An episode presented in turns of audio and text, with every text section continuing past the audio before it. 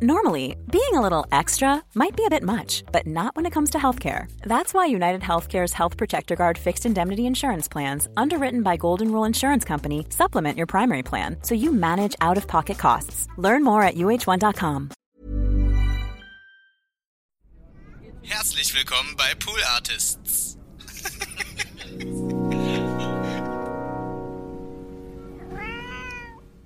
Wie anstrengend ist es, Dinge zu erklären? Wie viel Zeit haben wir da? Welcome Du to my die TED Challenge. Talk. Du wolltest die Challenge. Welcome to my TED Talk. Leicht unschwer. Wow. Okay. Wie schreibt man ein Buch zu zweit? Eins, zwei, eins, zwei, drei, vier.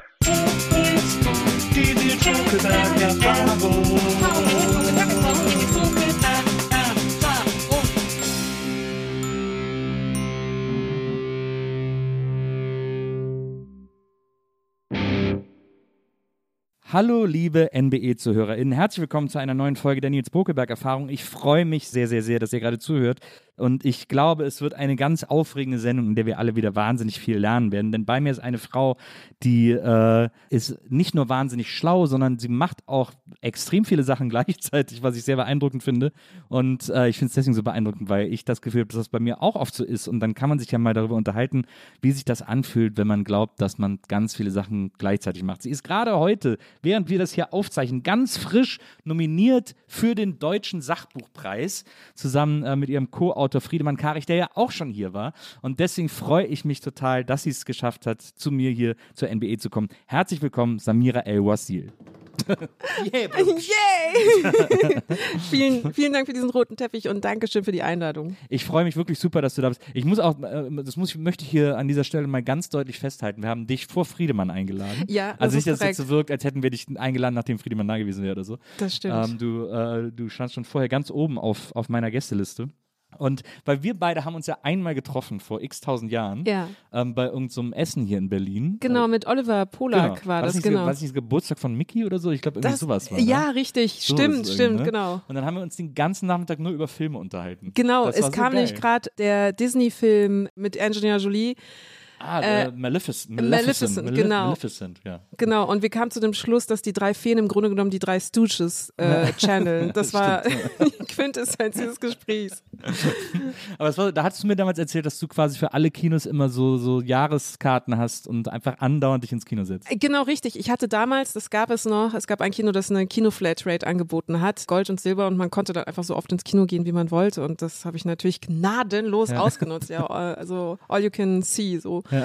Und ich, ja, um das alles, um zu sagen, ich bin eine enorm leidenschaftliche Cineastin. Ich gucke aber auch wirklich alles. Also ich habe da keinen Arthouse-Kino-Präferenz oder so, Ja. sondern einfach alles, was auf der weißen Leinwand zur Verfügung steht, wird von mir konsumiert. Da kann man ja dann an dieser Stelle vielleicht mal ein Plädoyer, weil das war nämlich, glaube ich, auch eine der Quintessenz unseres Gesprächs, ein Plädoyer dafür halten, nachmittags alleine ins Kino zu gehen. Ja, beste. Das ist total Freunde, geil. macht das unbedingt. Das ist gerade im Sommer, gerade wenn es besonders Ja. heiß ist und alle sagen, nein, man muss natürlich rausdrängen, ah, Freizeitaktivitäten, los, schnell zum Spaßbad. Nein, nein, geht ins gut klimatisierte, dunkle Kino, diesen schwarzen Raum und dann habt ihr dieses, diese Leinwand, diese Fenster zur Wirklichkeit, die auf ästhetisierte Art und Weise einem alles über das Leben verrät, was man eigentlich wissen muss. Das kriegt man doch draußen gar nicht alles mit. Na eben. Und es ist auch so, und das Tolle ist ja auch diese, diese Magie, wenn man so, man geht so in so eine 15 Uhr Vorstellung im Sommer Ja. und dann ist man, wie gesagt, in einem schönen, dunklen, klimatisierten Raum, wenn es draußen eh gerade so ein bisschen unerträglich heiß ist und dann kommt man in die Abenddämmerung raus. Dann, äh, zu, zur blauen Stunde kommt man dann aus dem Kino raus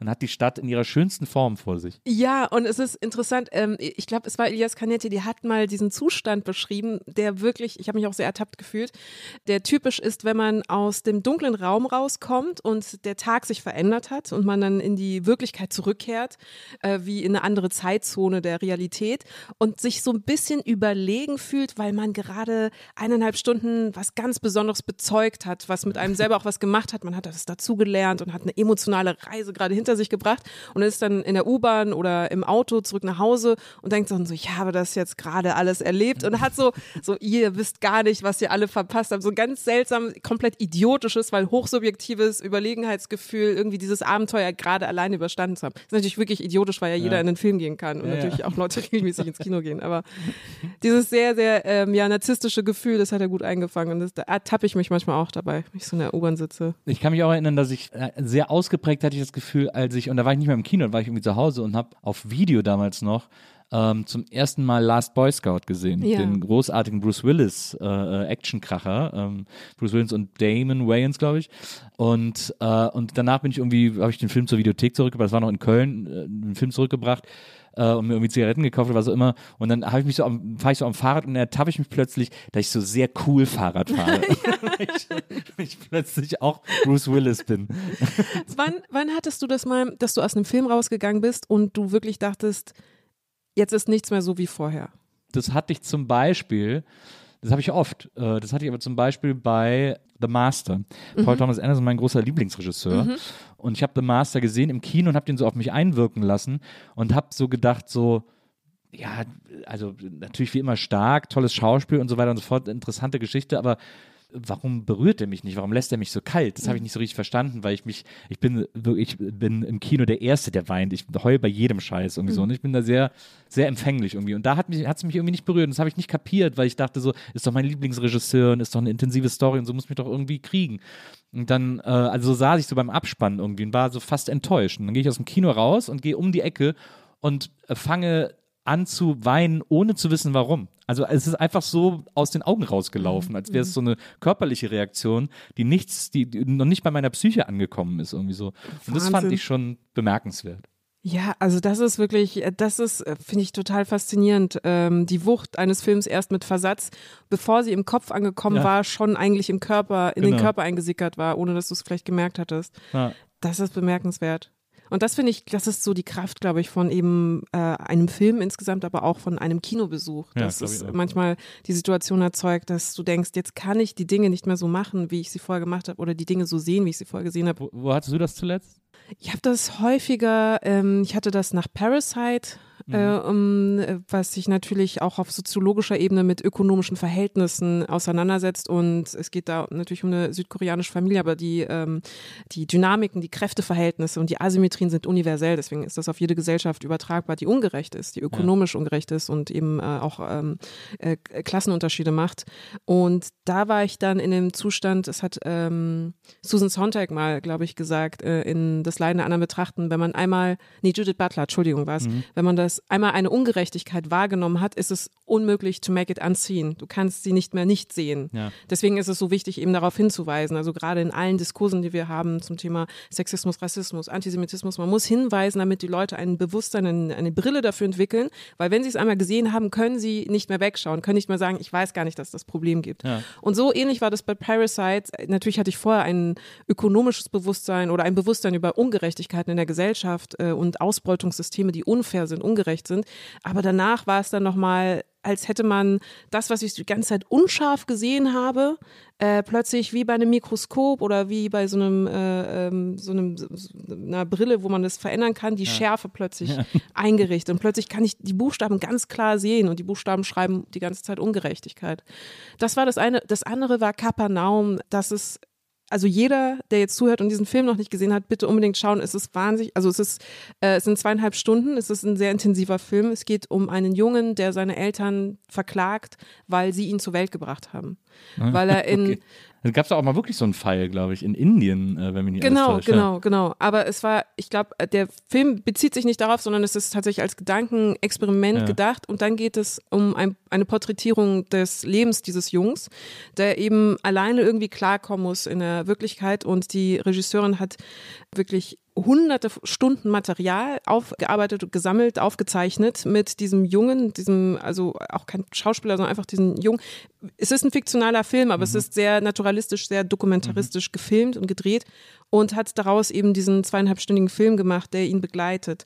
Und It's a journey. Also es ist, du schaust diesen Film auch physisch, äh, nicht nur emotional, nicht nur in einer, einer kognitiven Perzeptionssituation, sondern du schaust den Film mit dem Körper. Und danach bist du tatsächlich verändert. Also dieser Film hat einfach dann sehr viel mit einem dann gemacht, nachdem man den Saal verlässt. Ich möchte nicht zu viel vorwegnehmen, weil ich den äh, ZuhörerInnen die Erfahrung, diesen Film äh, so zu sehen, wie ich ihn dann auch gesehen hatte, nämlich ohne irgendeine Vorabinformation nicht nehmen möchte. Ja. Äh, weil ich glaube, dann ist es fast noch eindrücklicher.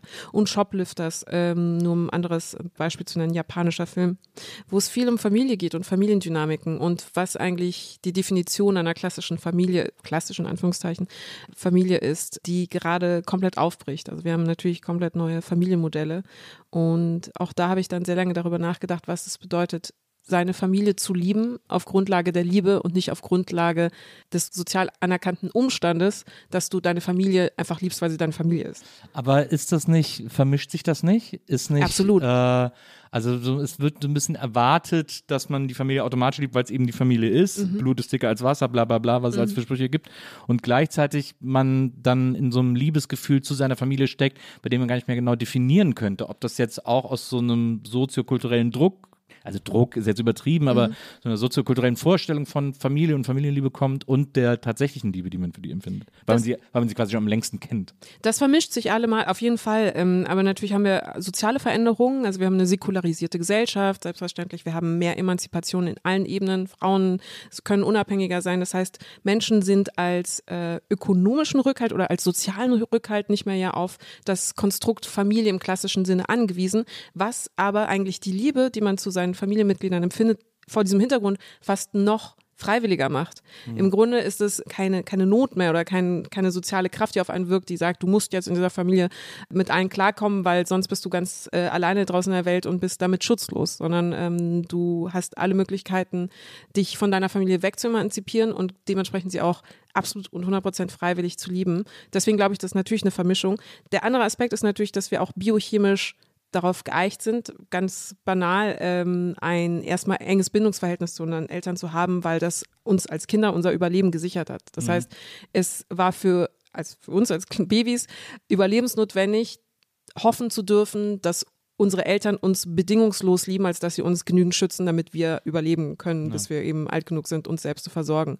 Das heißt, da kommt natürlich auch eine biochemische, evolutionsbiologische Komponente hinzu. Und die ist vielleicht auch das Momentum, was man dann gar nicht reflektieren kann, weil es einfach unser Wesen ist. Erstmal. Oder unsere m, Werkseinstellung vielleicht. Ja. wenn du, wenn du äh, davon sprichst, dass du äh, Ungerechtigkeit äh, schlecht erträgst, was ja, glaube ich, den meisten so geht. Ja. Du bist ja auch eine, äh, ich hoffe mal, begeisterte Comicleserin. Also ähm, hast ja zum Beispiel auch äh, Scott McClouds äh, Comics richtig lesen als eines deiner Lieblingsbücher äh, genannt. Auch die Maus, äh, sehr klassisch, gerade jetzt vor dem Hintergrund dieser, dieser ganzen Debatte in Tennessee war es, glaube ich, äh, wo das an der Schule verboten wurde. Äh, natürlich wichtig zu erwähnen, aber die meisten Leute, die irgendwie zu Comics stoßen, werden ja quasi in der Jugend sozialisiert durch Öps, Mickey Mouse und so weiter. Ich habe ich hab gerne lustige Taschenbücher gelesen, ich habe auch gerne so, so Mickey Mouse und sowas gelesen und ich bis heute ertrage ich diese Ungerechtigkeit nicht, dass Donald Duck immer der Idiot ist, weil Oh. der ja, weil der sich so abstrampelt und weil der ja ganz oft einfach auch was Gutes will, aber einfach immer dann äh, äh, einen, äh, einen, Arsch, einen Arschtritt bekommt. Und sei es von Gustav Ganz, der ja auch noch so ein Schmieri ist, den wir nicht leiden können, der dann aber trotzdem immer gewinnt am Ende von so Stories.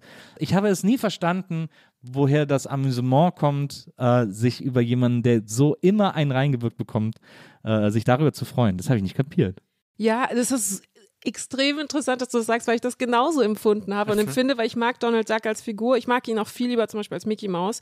Und ich glaube, ein Aspekt war, dass er da eben als Antithese äh, gezeichnet worden ist. Also der impulsive, äh, kurz vorm Wutbürger seiende oder zumindest immer sehr agitierte, aufgeregte Donald Duck, der jetzt auch nicht so durch Cleverness irgendwie überzeugt oder so, aber einfach einen Willenskraft zu haben scheint und Entschlossenheit äh, zu haben scheint. Und ich kann mir das nur so erklären, also es gibt natürlich auch wie im Comic, aber auch in der Literatur ja diese verschiedenen äh, komischen Topoi, diese komischen Figuren. Auch noch übrig geblieben tatsächlich, man findet die aber immer und immer wieder aus der Commedia dell'arte. Und das sind eben verschiedene lustige Musterfiguren, die man benutzt. Und eine davon ist eben der wütende Narr. Äh, also der, wo es auch witzig ist, ihm dabei zuzuschauen, nicht nur wie er scheitert erstens, sondern auch wie er die ganze Zeit wütend darüber ist und, oh, und dann die ganze Zeit in so einer Grundagitation und Grundaufgeregtheit ist. Und das ist wiederum für uns als Kanal unserer eigenen Affekte ein gutes Angebot oder ein, ein dankbar angenommenes Angebot, irgendwie unsere eigenen so Affekte einmal durchzuleben mit ihm zusammen. Oder wenn wir auch einfach über ihn lachen können, dann ist das natürlich auch einfach so Triebkanalisation, weil wir schadenfroh sein dürfen Ja, ja, mit seiner Hilfe. Aber ich finde, ich finde, ich finde auch einer der most underrated Icons of Pop Culture. Also, Ja, ich, find, ich war immer viel lieber schadenfroh, wenn dann mal Gustav irgendwie ausgerutscht ist. Es gibt ja auch diese, deswegen habe ich das so geliebt, als das dann äh, die ersten drei Bände oder so Mhm. äh, von den Phantomias-Büchern, in denen Donald zu Phantomias Ja. wird. Das erste heißt Donald mal ganz anders. Ja. Äh, da entdeckt er das Kostüm in so einer Ruine, in so einem Geheimgang und so Ja. weiter. Und das sind die ersten Geschichten, in denen er äh, über Gustav triumphiert Ja. und äh, wo er auch Daisy kriegt sozusagen am Ende und so. Und äh, das habe ich, das ist glaube ich mein meistgelesenes lustiges Taschenbuch, weil Ja. mich das tierisch befriedigt hat. Dass hat da dich das, also definiere genau, was sie daran, was sich daran so released hat. Ja, das, das, ich habe das einfach, ich fand, das war ein, äh, ein Payback für diese, für diese äh, bücherweisen Ungerechtigkeiten, die ihm widerfahren sind, dass er einmal, dass er Dagobert sozusagen nichts schuldet oder, weil Dagobert hat ihn ja immer in der Hand wegen irgendwelchen Schulden Ja. und, äh, und sein Briefkasten quillt auch immer über vor Rechnung und Mahnung und so weiter und so fort. Und als Phantomias hatte er das erstmal, er hatte Daniel Düsentrieb auf seiner Seite, der eh der, einer der coolsten Charakter ist irgendwie in, äh, in Entenhausen. Und er, er konnte irgendwie, äh, ja, er konnte diesen, diesen äh, im Grunde genommen ja in allen Comics unbrechbaren Glücksfluch von Gustav, konnte er da durch so eine neue Persona äh, irgendwie brechen. Vielleicht war es auch das, vielleicht hat mir auch so gut gefallen, dass er, dass er eine neue Persona annehmen konnte. Das ist etwas, was ich auch immer ganz interessant und spannend im Leben finde, zu überlegen, wie kann man die Person, wie kann man eine andere Person sein, wie kann man die Person wechseln. Äh, ich bin ja als Rheinländer natürlich auch äh, begeisterter Karnevalsbesucher und äh, da schlüpft man ja auch einfach in eine andere äh, Figur oder oder oder Persona, die man gerne äh, sein will. Also jetzt natürlich nicht charakterlich äh, durchdekliniert, aber, aber so äußerlich.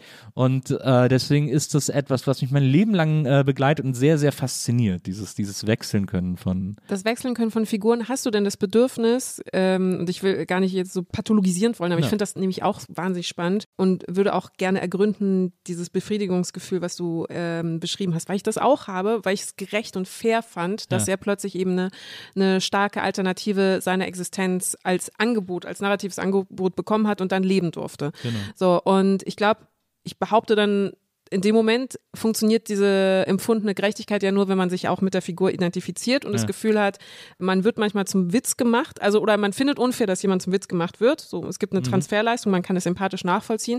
Und äh, der Triumph oder die Genugtuung ist, und jetzt ist sie mal eben ein richtiger Held und nicht mehr Witz, äh, butt of the joke. Ja. So. Aber ich frage mich, woher kommt dann der Wunsch oder diese Genugtuung, die man empfindet, wenn man Menschen zugesteht, dass sie mal Held sein können oder Heldin sein können? Hat man das selber, dass man manchmal sich wünscht, eben aus der eigenen Wirklichkeit auszusteigen und sich komplett neu zu erfinden, aber mit noch nobleren, noch heroischeren Anmutungen und Zügen, als man sie hat so im alltäglichen Leben? Ist das so ein geheime Ja, das, das glaube ich nicht so ganz. Das würde ja bedeuten, dass man sich quasi auch äh, so weit mit Donald identifiziert äh, oder diese Idee von Donald äh, sich mit der identifiziert, dass man irgendwie, dass mich zu kurz gekommen fühlt oder irgendwie so ein bisschen äh, nicht losermäßig, aber so denkt, irgendwie, ach, mir geht immer alles schief oder so. Aber das hatte ich nicht als Kind. Äh, Habe ich auch heute nicht, ehrlich gesagt. Also es gibt, ich bin heute natürlich anders als als Kind äh, gewissen Phasen meines Lebens kritischer gegenüber oder, oder denke über manche Sachen anders nach, aber es ist nicht, ich hatte jetzt nie so ein, so ein absolutes Loser-Gefühl oder so. Und als Kind schon gleich gar nicht. Und äh, es ist, aber ich glaube, es ist dieses, äh, es wird ja immer so gerne so hochtrabend das Spiel mit den Identitäten genannt. Ähm, aber ich glaube, dass da ist auf jeden Fall was dran, dass das als Kind hat das natürlich eine sehr kindliche Begeisterung, äh, jemand anders zu sein, äh, Figuren zu wechseln. Ähm, auch natürlich, äh, dazu kommt bei Phantomius auch noch, dass er quasi ein Held war. Äh, das ist ja auch nochmal interessant. Cape, äh, äh, spezielle Pistolen, keine Ahnung, ein Auto, das Öl verspritzen kann und so weiter und so fort. Das ist diese, diese Helden. Gadgetry ist, glaube ich, sehr ansprechend und faszinierend. Ja, wie gesagt, es ist etwas, was ich auch heute noch viel an mir äh, feststelle und, und sehe, dass ich so ein, so ein Auseinandersetzen mit Identitäten und wie weit kann ich Identität überhaupt stretchen sozusagen äh, und was macht Identität aus und was nicht, ist etwas, was mich heute, glaube ich, noch sehr umtreibt und sehr äh, fasziniert irgendwie so. Und da war das vielleicht schon angelegt, keine Ahnung. Das, ja, ja, ja, oh mein Gott, wir sind jetzt voll im Thema. Ja, weil ich glaube, das ist ich, äh, vielleicht eins der Aspekte, die mich am meisten umtreiben, ähm, nämlich Wie findet man heraus, wer man eigentlich ist? Ja. Und was ist eigener Wille? Und also, ne, Schopenhauer ganz, wie kann man äh, wissen, ob man will, was man will? So, kann man überhaupt wollen, was man will? Das, ist, äh, das sind die zwei grundsätzlichen Fragen. Aber da angeschlossen die Frage, woher weiß ich, dass das, was ich glaube zu sein, ich ist und nicht zum Beispiel Projektion oder eine von außen oktroyierte Vorstellung meiner selbst. Naja, dem geht ja voraus, dass man überhaupt davon ausgehen muss, dass es sowas wie so ein zentrales Ich gibt, Ja. sozusagen. Ja, wir haben äh, gar nicht, um jetzt von unserem Buch zu sprechen, aber weil es ein Aspekt, Na, wesentlicher Aspekt ist in dem äh, Erzählende Affen, was ich ja mit Friedemann Karik zusammen geschrieben hatte. Ähm, Übrigens äh, nominiert für den Deutschen Sachbuchpreis. Ich habe es zwar schon mal gesagt, aber man kann es nicht oft genug sagen. da, da versuchen wir das eben auch zu ergründen, weil also in der ähm, Identitätsforschung und auch im philosophischen Bereich unterscheidet man in dem, was man als das Ich oder das Selbst konstituiert, zwischen verschiedenen Aspekten. Also es gibt natürlich erstmal ganz banal ne, das Äußere, Mhm. was zeichnet einen, weil wir, wir, wir definieren Identität auch offensichtlich über das Gesicht, sonst würde es keinen Sinn machen, ein Foto vom Gesicht auf einem Ausweis, Personalausweis ja. zu haben. Oder wenn jemand ein Autogramm von dir haben möchte, dann sagt er nicht, ich hätte gern ein Foto von deiner Hand und dann unterschreibst du, sondern, äh, sondern ein Foto Außer von du bist Handmodel, wie Joey zum Beispiel in dieser, in dieser Friends-Folge, wo er seinen Handzwilling findet. Autogramm mit so, so Karten mit so Händen, einfach so ganz viele Hände. Das ist meine Hand. Ich unterschreibe gerne. Sondern genau, also das heißt, wir assoziieren das Äußere natürlich mit einem Teil von unserem Selbst, Ja. aber gleichzeitig wissen wir, dass das das Selbst nicht konstituieren kann, weil das Äußere sich die ganze Zeit verändert. Also wenn zum Beispiel mir der Blinddarm entfernt worden ist, dann bin ich ja trotzdem Samira El-Wasil, obwohl ein Teil von mir fehlt. Ne? Wir sind bei dem Schiff von- von Perseus. Problem, ab wann hört das Schiff auf, das, sorry, das muss ich vielleicht noch erzählen. Also es wird in Wonder Vision, gibt es einmal einen Austausch zwischen Vision und seinem äh, Klon Vision und der Klon Vision ist aber identisch mit Vision. Ja. Sie haben dann einen philosophischen Kampf darüber, wer der echte Vision ist. Und der Klon Vision zitiert dann eben das Schiff von Perseus. Das ist ein, eine Erzählung von Plutarch gewesen, der darüber philosophiert, ab wann hört das Schiff auf? Es hört auf, das Schiff von Perseus zu sein, weil nehmen wir das Originalschiff und wir machen eine Planke raus. Ja. Ist es dann immer noch das Originalschiff oder ist es ein neues Schiff? Und dann würden manche sagen, nein, es ist immer noch das Originalschiff, es wurde nur ein Ding geändert. Ja. Was ist, wenn wir jetzt aber 50 Prozent der Planken rausnehmen oder 50 Prozent der Bauteile? Hört es dann auf, das Originalschiff zu sein, weil es jetzt weniger als die Hälfte ist vielleicht? Also quasi ab welcher Menge das, das Original nicht mehr besteht. Genau, Ja. genau. Ist und wenn es aber identisch nachgebaut ist, also wenn es 100% gleich ist, Ja. wenn alle Bauteile einmal ausgetauscht werden, wäre es dann ein neues Schiff oder ist es nicht immer noch dasselbe Schiff? Also wenn ich jetzt alle Teile des Schiffs rausnehme Mhm. und fünf Meter daneben wieder zusammensetze. Äh, nee, wenn du, äh, wenn das, wenn du das, nein, wenn du das Schiff bei, also du nimmst immer noch das erste Schiff, das Ja. du hattest, aber du hast, musstest so lange Teile austauschen, bis von dem Ach so, ersten mhm, ja, Schiff. Ja. Mhm. das Schiff nicht mehr da ist. Jedes Teil ist neu, aber es ist ja trotzdem Naja. Auf Grundlage des ersten Schiffes entstanden. Ja. Ist es dann ein anderes Schiff? Es ist ja dasselbe Schiff. Ja, ist, deswegen ist die Frage, ist es dann ein neues Schiff? Ist es ein anderes Schiff? Hat es eine andere? So, und über diese, äh, über dieses Gedankenexperiment versuchen dann Vision eben die beiden Visions miteinander ähm, zu diskutieren, wer jetzt der echte Vision ist. Und sie kommen natürlich zu keiner Auflösung, aber interessant war, dass der Kampf rein über eben dieses äh, philosophische Verhandeln dieses Problems entstand. Und das ist ein sehr gutes Beispiel, um zu veranschaulichen, warum es mich umtreibt, eben festzumachen, was unsere Identität ist, weil ein Teil des Äußerlichen äh, prägt das, was wir als Ich eben definieren. Und dennoch wissen wir, dass das nicht ausreichen kann, weil alles an unserem Äußeren sich permanent verändert und verändern kann. Sprich, du als Nils, als du acht warst, sahst du offensichtlich anders aus als jetzt. Nichtsdestotrotz war der achtjährige Nils Nils und der jetzige Nils ist auch Nils. Aber es hat sich was zwischen diesen beiden Zuständen getan und trotzdem seid ihr dieselbe Person. Ja. Aber welcher Teil ist von dir mehr Nils als Nils? Ja, aber es kann, es kann ja nicht, da ist ja immer die gleiche Person, es kann ja nicht Exakt. mehr sein. Genau, das heißt, das Äußere kann gar nicht maßgeblich mitbestimmen, was Nils auszeichnet, weil achtjähriger Nils Das sah stimmt. anders aus als jetziger Aber Nils. achtjähriger Nils hat, hat auch einen anderen intellektuellen Stand als jetziger Nils. War aber immer noch Nils. Ja, ja, klar. War Nils mit dem Potenzial, jetziger Nils zu sein. Ja. Und das heißt, es muss irgendeine Quintessenz Nils geben, in dem achtjährigen Zustand und im jetzigen Zustand, der die ganze Zeit da ist, während drumherum sich alles in Bewegung, Veränderung, Entwicklung befindet.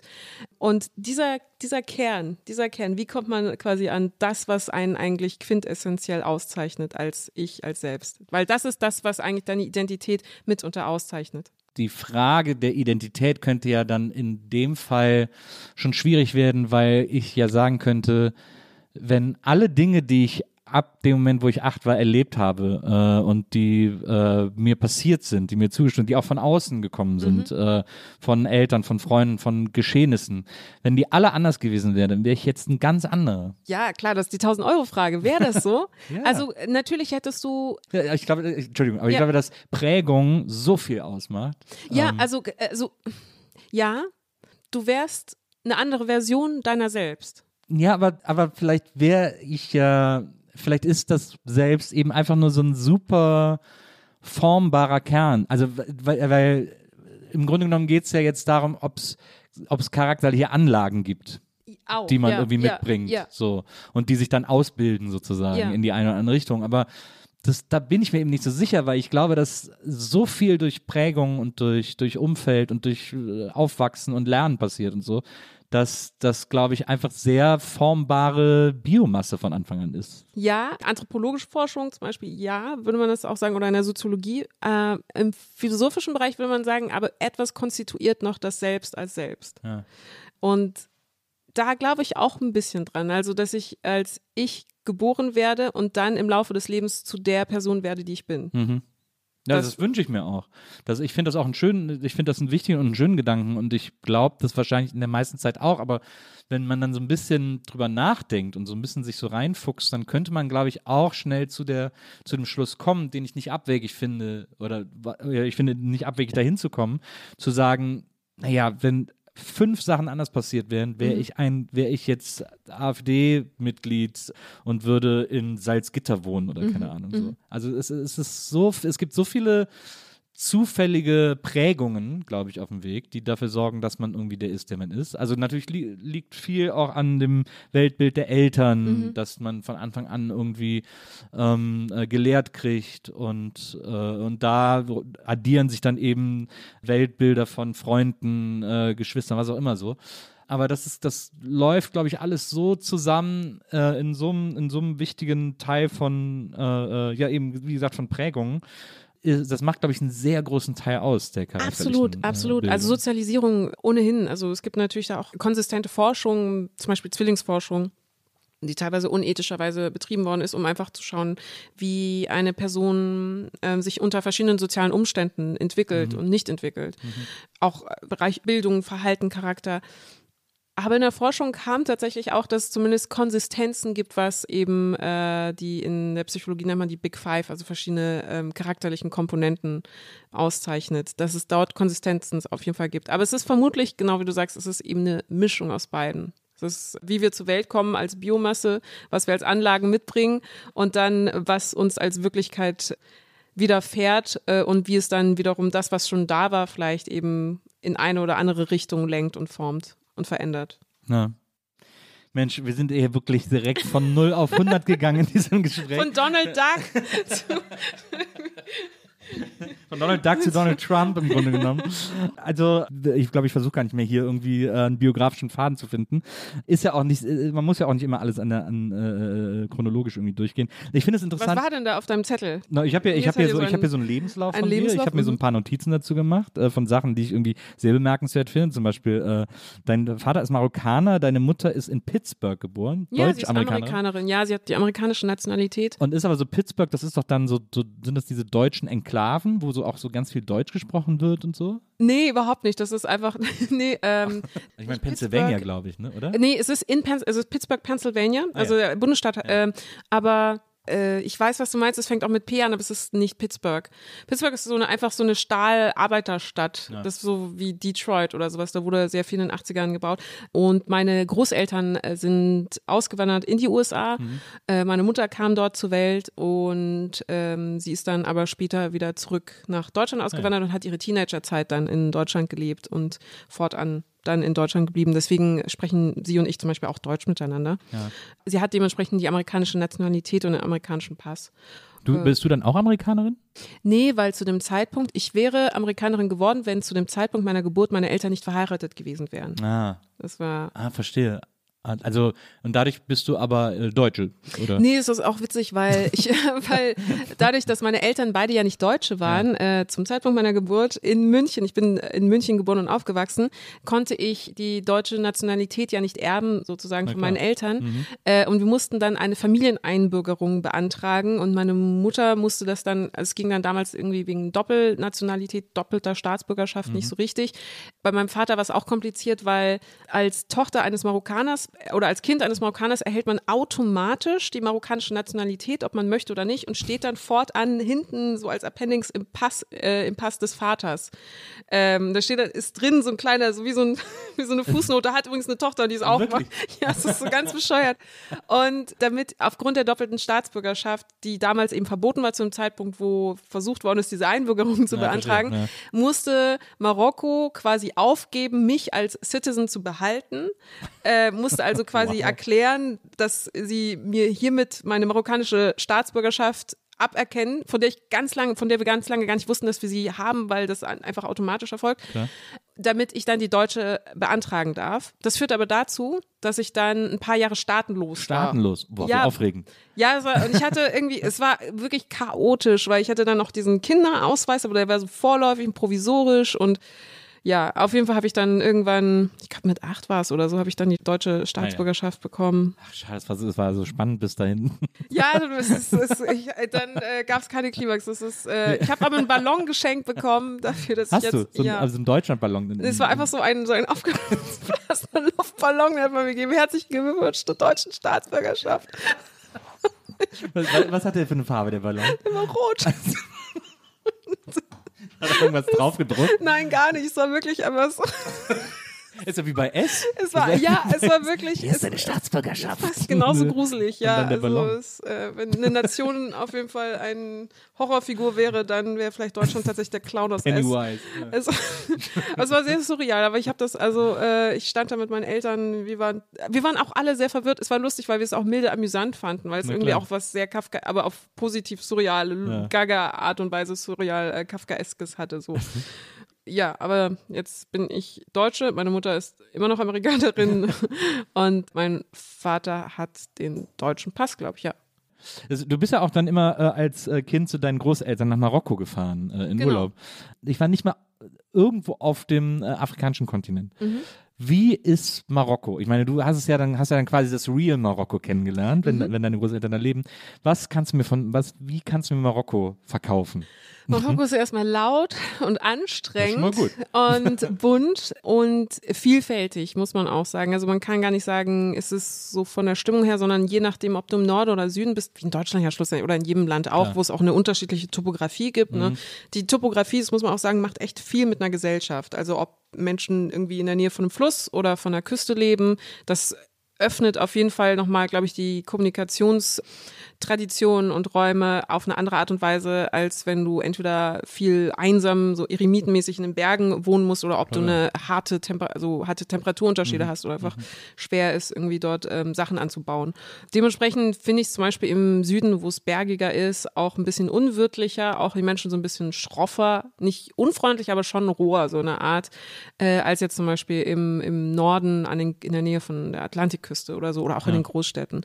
Und wenn jemand nach Marokko will, will ich ihm natürlich klassischerweise Marrakesch empfehlen, weil das die auf allen Ebenen eklektischste Stadt ist. Also du kriegst da von Marokko am meisten mit, von, von den klassischen Klischees, die du so vor Augen hast, wenn du so an nordafrikanische Länder denkst, äh, bis hin zur super zu. Ich denke also natürlich direkt an Indiana Jones. Ich denke an Star Wars. Äh, die, äh, Star Wars, die ganzen Wüstenszenen wurden ja damals in Marokko. Ja. Da stehen ja zum Teil noch die Tunes- Sets von damals rum und so. Genau, Marokko und Tunesien war das, genau. Und äh, stimmt, äh, es gibt eine fantastische Filmtour, die man auch machen kann. Und es wird wird sehr viel in Marokko gedreht, um zum Beispiel eben alle Wüstenfilme, die in so die Mumie oder so oder Sachen, die in Ägypten spielen oder sowas, werden oft in Marokko gedreht, weil einfach die Arbeitsbedingungen da einfacher sind für Filmteams.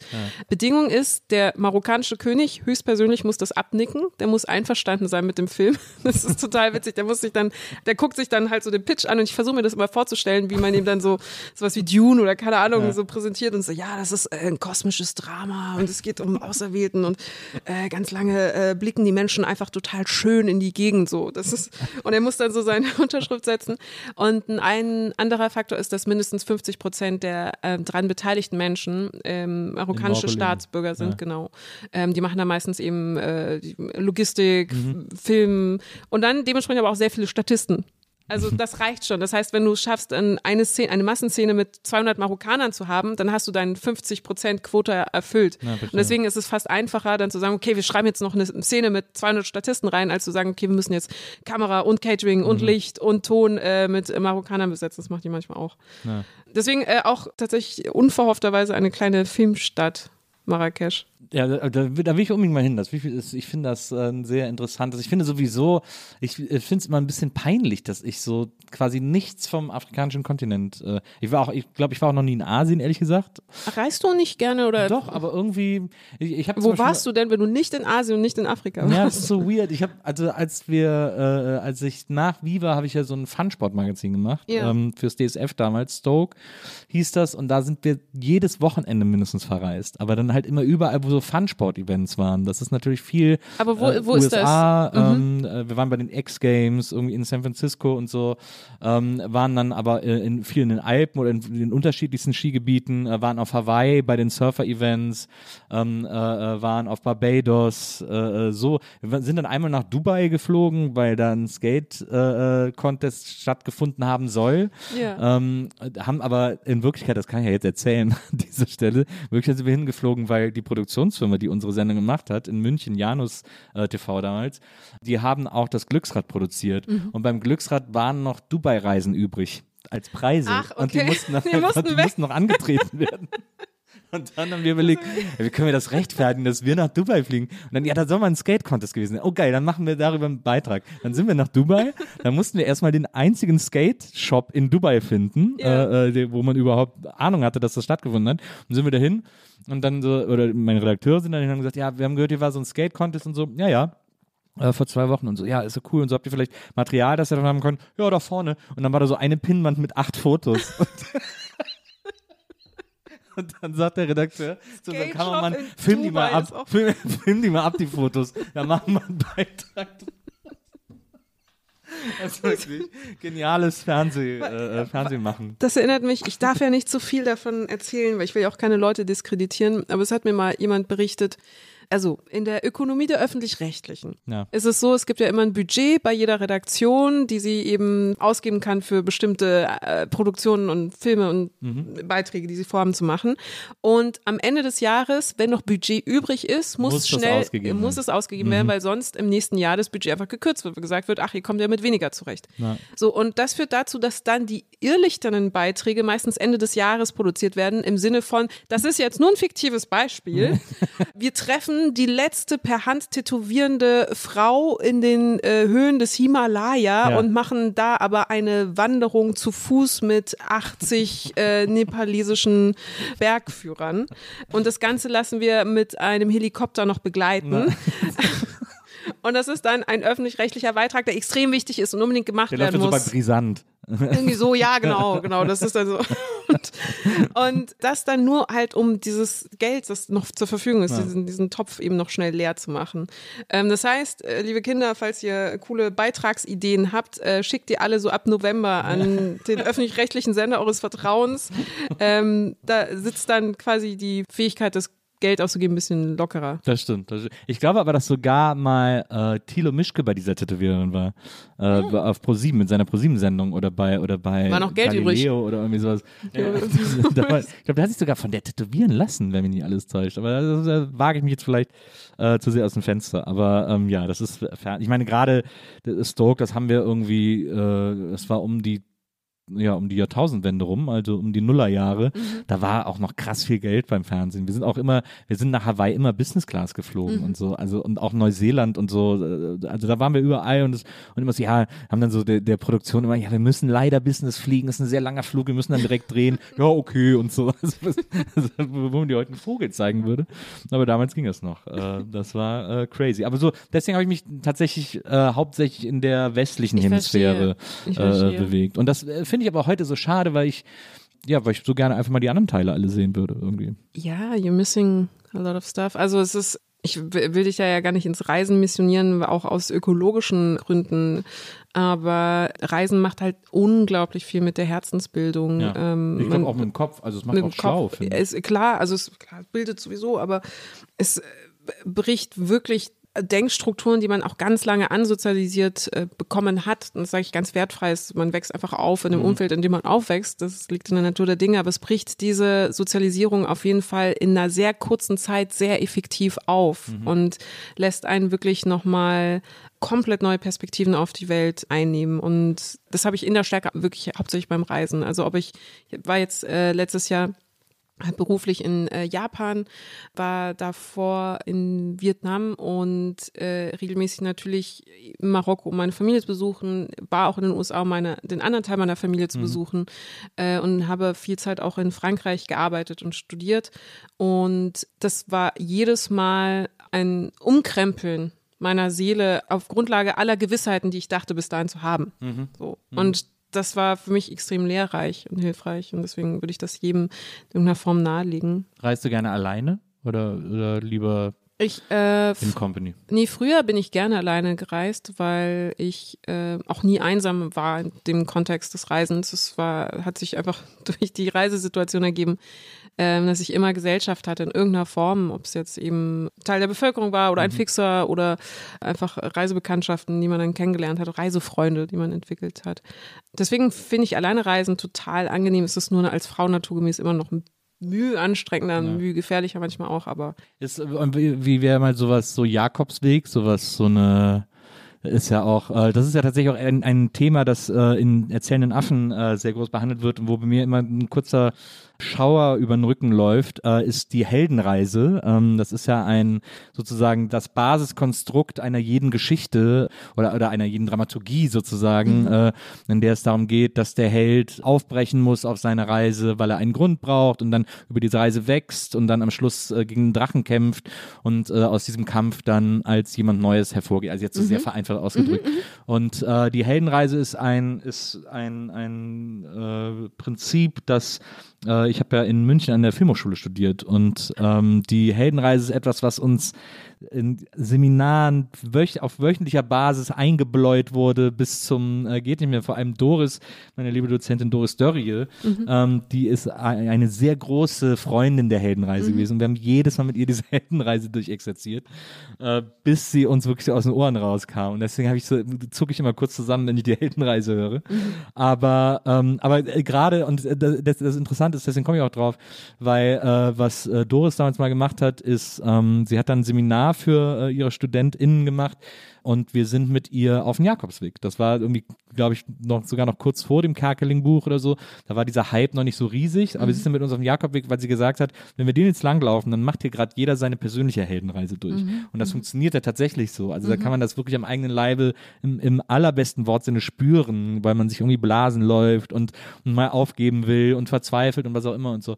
Und äh, deswegen, äh, weil ich ja weiß, dass, dass du auch die Heldenreise so äh, spannend findest und so, wollte ich wissen, ob nicht sowas auch mal irgendwie interessant wäre oder ob du das vielleicht sogar machst oder gemacht hast. Das ist tatsächlich, auf, jeder hat ja so seine kleine private Bucketlist von Dingen, die er unbedingt noch machen will. Und ich muss dich gleich noch fragen, was auf deiner steht. Na.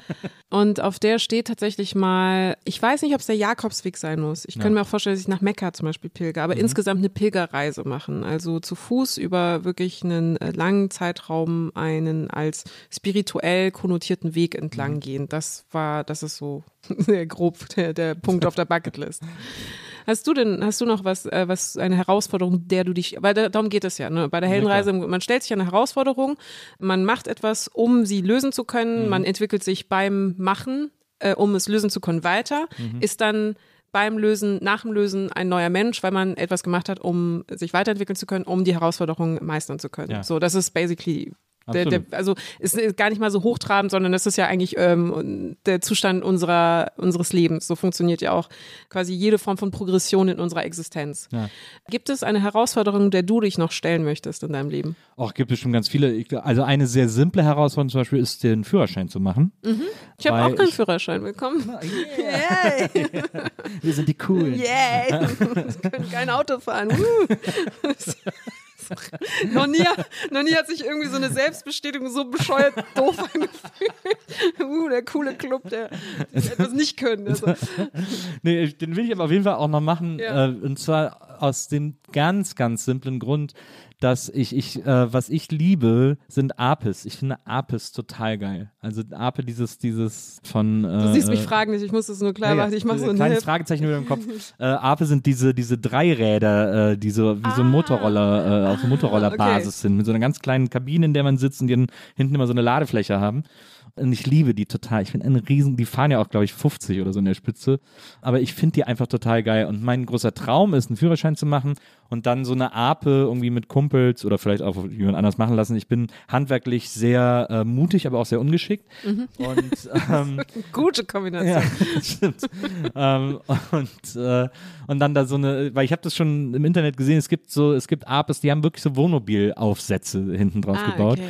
Und damit will ich dann so durchs Land fahren und äh, Leute interviewen, also quasi NBE unterwegs machen sozusagen. Mhm. Ähm, und, äh, und weil ich damit dann eben nur über Landstraßen tuckern darf und eben immer nur so 40, 50 fahren Mhm. kann, wenn überhaupt, wenn das Ding hinten drauf gebaut ist, ist es wahrscheinlich noch langsamer.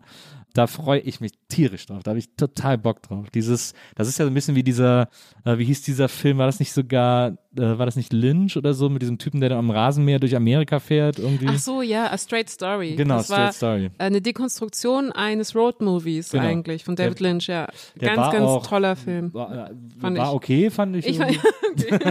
ah, da.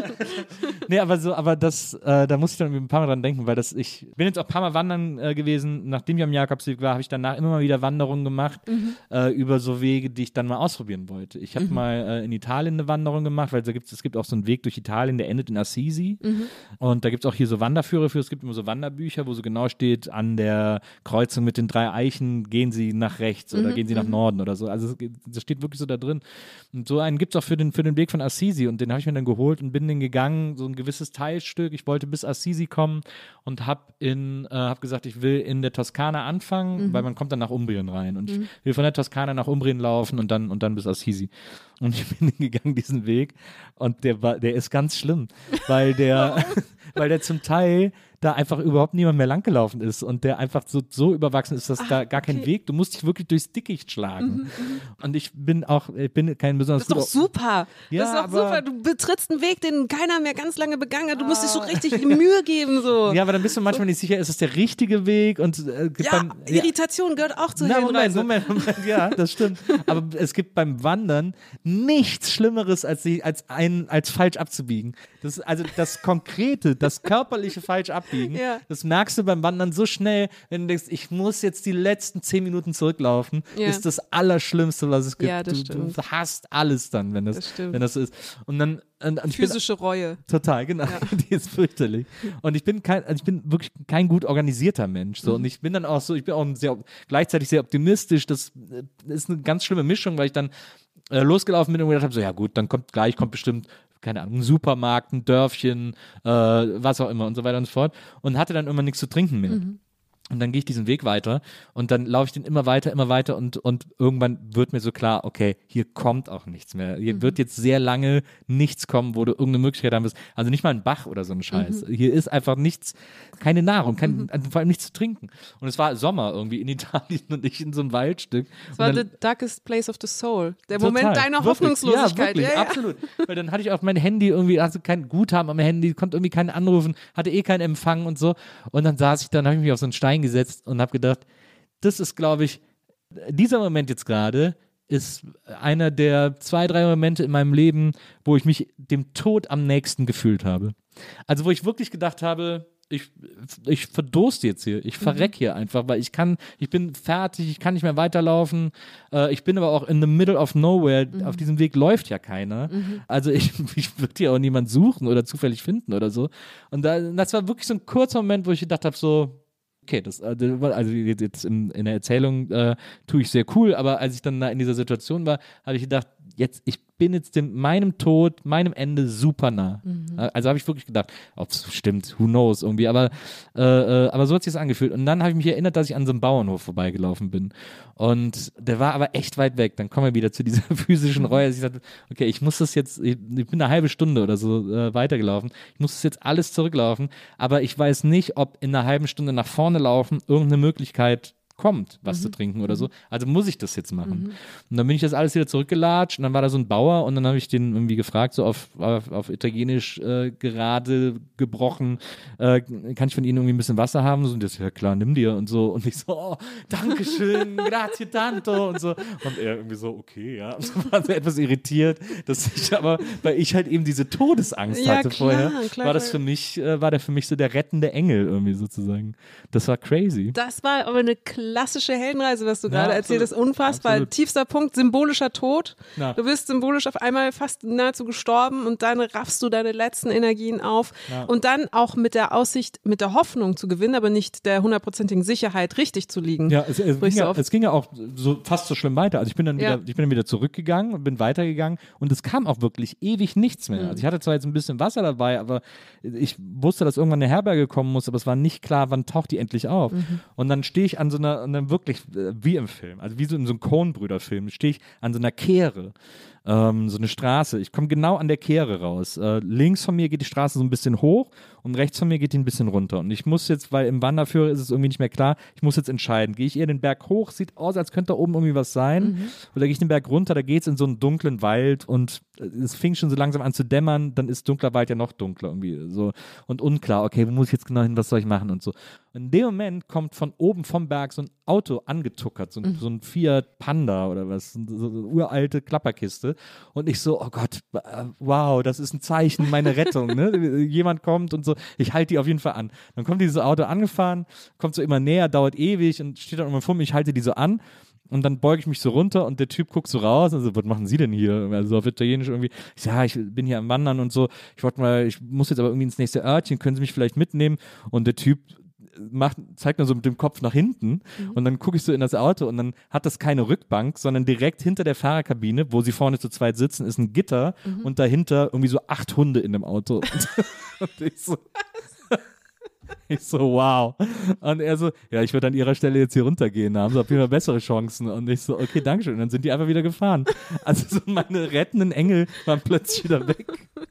Und dann, dann bin ich ja diesen Berg runtergelaufen und dann, oh, ne, dann war da so eine Marienstatue, oh, da muss ich jetzt links, steht im Wanderführer, oh, eine Marienstatue, ein Zeichen und so. Und dann, und dann wurde es wirklich dunkel. Dann bin ich durch, einen- durch einen dunklen Wald gelaufen und dann habe ich plötzlich Schiss bekommen, okay, jetzt kommen hier Wölfe und Wildschweine und so, weil hier ist jetzt dunkel und Wald, die greifen mich jetzt alle an, dann hörst du Geräusche. Dann bin ich wirklich gerannt mit dem Rucksack, auch noch andauernd so auf die Fresse gefallen, ne? Wie so irgendwelche Wurzeln und so. Und habe dann plötzlich diese Jugendherberge im Dunkeln gesehen, wo dann tatsächlich gerade Kinder einquartiert waren, die so ein Grillfest draußen gemacht haben am Lagerfeuer. Und ich komme da so an wie so ein durchgeknallter Psycho, der irgendwie so gerade denkt, gerade sein Leben schon in Bildern hat, vom geistigen Auge vorbeiziehen. Ich so, ja, ciao, buonasera. Und alle so, mm, ja, alles klar, Psycho. Psychotyp. ähm, das war schon sehr, sehr besonders. Das war die Herr der Ringe italienische Nils Bokelberg Edition. Über Also Ringgeister und Wälder und Also Fluchterfahrungen. wirklich. Ich habe die, ich hab die Wanderung auch zwei Tage früher abgebrochen, als ich eigentlich laufen wollte. Ja. Weil ich dann bin am nächsten Tag in so einem Dorf gelandet und habe gesagt, okay, jetzt ich habe einfach keinen Bock mehr. Fuck you all, wie soll ich was beweisen? Äh, und bin dann im Hotel geblieben und habe mir dann da einen schönen Urlaub in Italien gemacht. Aber ich musste jetzt, als du gesagt hast, äh, Erfahrungen, äh, Momente im Leben, wo man sich dem Tod sehr nah fühlte, da musste ich wirklich nachdenken, weil ich das, glaube ich, also ich hatte das einmal, aber es war irgendwie eine andere andere Disposition oder Grundkonstellation. Ähm, die ist auch nicht so, so geeignet, jetzt für den Podcast äh, das ja. auszuerzählen, aber äh, ich musste wirklich lange nachdenken. Und interessant ist, dass, weil du hast es gerade so weggewischt, weil du meinst, na klar, du hast es subjektiv so empfunden und dann äh, wusste aber der Bauer ja natürlich nicht, was ist jetzt sein ja. Problem. Äh, und du warst aber ja wirklich existenziell, fühltest du dich ja bedroht. Ja. So, und ich glaube, so Momente hat man ja sehr selten eigentlich ähm, jetzt eurozentrischer Blick mhm. und äh, im Komfort einer mhm. westlichen äh, Blase. Aber die muss man unbedingt am meisten reflektieren. Also in den Momenten, wo man denkt, ich bin jetzt gerade im Zustand totaler existenzieller Rückbezüglichkeit zu mir selbst. Mhm. Also dass ich schaue, was ich bin jetzt entweder kurz davor zu sterben, ich glaube, dass ich sterben werde, oder ich bin jetzt gerade im Zustand, der sehr körperlich ist. Mhm. Und so, solche Zustände erreicht man tatsächlich eben, deswegen, das ist nur um diese Schleife zu, äh, Schleife zu schließen, beim Wandern, beim langen, exzessiven Wandern, beim Bergsteigen oder bei so physischen Aktivitäten, mhm. die sehr lang und auszehrend und ausgedehnt mhm. sind. Also, dass du wirklich an eine physische Grenze kommst, die dich dann existenziell werden lässt. Ja. Da würde ich auch irgendwann mal gerne hin, nicht so, äh, nicht so aus einem neoliberalen Dispositiv, so, ja, gib ja. deine Grenzen aus so, äh, bis der Schmerz, so no pain, no gain ja. und so. Äh, Schweiß sind nur die Tränen, die deinen Körper verlassen, sowas. Äh, sondern eher um, auch nicht um die Erfahrung des Existenziellen jetzt künstlich erzeugen zu wollen, sondern einfach um, es klingt so blöd, aber um sich als Mensch zu spüren in mhm. einer Situation, in der man eben nicht in einer komfortablen, äh, in einem komfortablen Umfeld ist. So, und das hatte ich manchmal äh, aus, wie gesagt, aus anderen Gründen oder auch in Marokko oder auch als ich klein war und aufgewachsen bin, aber nicht äh, vielleicht auf eine in Anführungszeichen kontrollierte Art und Weise, ja wie es äh, beim Wandern, zum Beispiel beim Pilgern der Fall sein könnte. Du wolltest doch, als ihr das Buch fertig hattet, glaube ich, mit äh, Friedemann auch Fallschirmspringen gehen, äh, zur Feier, ja, zur Mann. Feier des Buchs. Das, das auch eine Odyssee. Ich habe viermal jetzt versucht, ähm, das mit ihm hinzukriegen. Das Problem ist auch, dass ich immer äh, ihn damit überraschen möchte, weil es ist einfacher, also als Tipp, falls ihr irgendwann mal mit jemandem Fallschirmspringen wollt, ihm das vorher einfach nicht zu sagen, sondern zu sagen, ja, wir gehen da hin, ist total spaßig und so und dann, na, hier ist ein Fallschirm, wir springen jetzt aus dem Flugzeug. weil die Leute sonst vorher wahnsinnig Angst haben. Also ich habe das schon ein paar Mal gemacht, dass ich den Leuten, auch meinem Freund, dass ich das vorher nicht gesagt habe und es war dann einfach viel effizienter. Machst du dann auch, dass du so das Flugzeug, das steht am Rollfeld, aber du baust so eine Ladenfront davor, dass man so durch den, oh komm, wir gehen mal in den Laden rein und ist er plötzlich ein Flugzeug. Nee, also spätestens ist es äh, eher so, hey, wir gehen mal auf den Flugplatz und wir fliegen, aber ich habe ganz, ganz früher mal äh, Flugstunden genommen und konnte ein paar, ähm, konnte ein bisschen äh, Cessna fliegen mhm. und da gehört es dazu, dass du 50 Solo-Flugstunden abfliegst oder du fliegst mit deinem Fluglehrer Lehrer, ähm, so wie Autofahren, also einen Führerschein äh, also machen. Ja. Und deswegen war es nicht komplett out of character, wenn ich gesagt habe, hey, äh, wir gehen mal auf den Flugplatz und ich versuche mal mein, ich würde gerne meine, meine Flugerfahrung äh, ja. wieder reaktivieren oder sowas. Ja. Das ist kompletter kannst Quatsch. Du, kannst du erzählen, dass du jetzt unter die Spotter gegangen bist und so? Ja, genau. Am Flugplatz immer nur nach Flugzeugen genau, gucken. Ja, und wir wollten Fotos machen oder so. Ah, einfach da mal spazieren und so, einfach mal die Atmosphäre genießen. Nee, und dann äh, vor Ort ist natürlich dann so, dass es eine Einweisung gibt, weil natürlich muss man dann schon vorbereitet werden, physisch vorbereitet werden, wie man sich verhält, nachdem man aus dem Flugzeug geworfen wird, weil du ja. musst deinen Körper in eine bestimmte Haltung bringen, damit das sicher ist, einfach für dich und deinen Tandemführer auch. Hast du das also, schon öfter gemacht? Ja, inzwischen jetzt, glaube ich, viermal Ach. oder sowas. Das macht wirklich, es macht sehr viel Spaß. Und, und das ist vielleicht, ah, das knüpft aber natürlich vielleicht auch an das, was ich gerade gesagt habe, ja, ne, das, das, das Existenzielle, ja. weil, genau, genau, weil äh, da ist man, also wenn man dann aus dem Flugzeug springt, hat man 30 Sekunden, je nachdem, wer das mit dir macht, 30 Sekunden freien Fall. Mhm. Ohne Fallschirm, der sich öffnet. Und der Körper besteht nur aus Adrenalin. Es ja. ist einfach ein Gefäß voller Adrenalin und ist in einem Überlebensmodus gerade, weil es versuchen muss, äh, der, der, Körper, weil er sich versuchen muss zu orientieren, was ist gerade los, wo ist oben, wo ist unten, ja. warum passiert das gerade? Unten ist gerade der Boden immer näher auf mich zukommt, oben ist Himmel, hinter mir ist ein, eine Person, die mich festhält, aber ich falle gerade. Ja. Und wenn jetzt nichts passiert, werde ich sterben. Ich werde ja. einfach aufschlagen und ja. ich werde tot sein.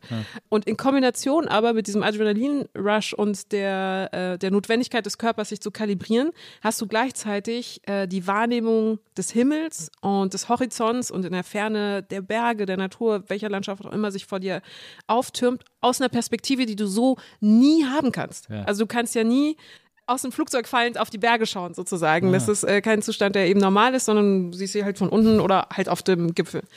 Und du bist dann einerseits überwältigt von der Schönheit der Natur, die gerade dich umgibt, auch von, also buchstäblich 360 Grad Natur um dich herum, ja. Schönheit des Himmels, der Lichtstrahlen der Sonne, die da gerade auf das Tal fallen, äh, die Bergspitzen, das Panorama, das du vorne vor dir siehst, unten die Landschaften, die sich auftun und gleichzeitig in extremer Panik. Ja. Und diese Kombination ist aber eine total schöne. Also es ist sehr schwer zu erklären und mit Worten zu fassen, aber es ist eine unfassbar schöne Kombination. Und wenn dann nach 30 Sekunden der Fallschirm aufgeht, dann fängst du an zu segeln und gleitest mit voller Entspanntheit eben über die Schönheit dieser Landschaft und landest dann ganz sacht, äh, meistens auf einem Rasen und bist einfach nur eine Mischung aus komplett aufgekratzt, aufgedreht, glücklich, überwältigt, beseelt und zufrieden mit dir und der Welt. Es ist ganz, es ist einfach ein sehr, sehr schöner Hormoncocktail, Mischung aus Serotonin, Endorphinen, Adrenalin, Cortisol natürlich, weil du auch wahnsinnig gestresst bist, Dopamin, weil du im totalen Antriebsmodus bist.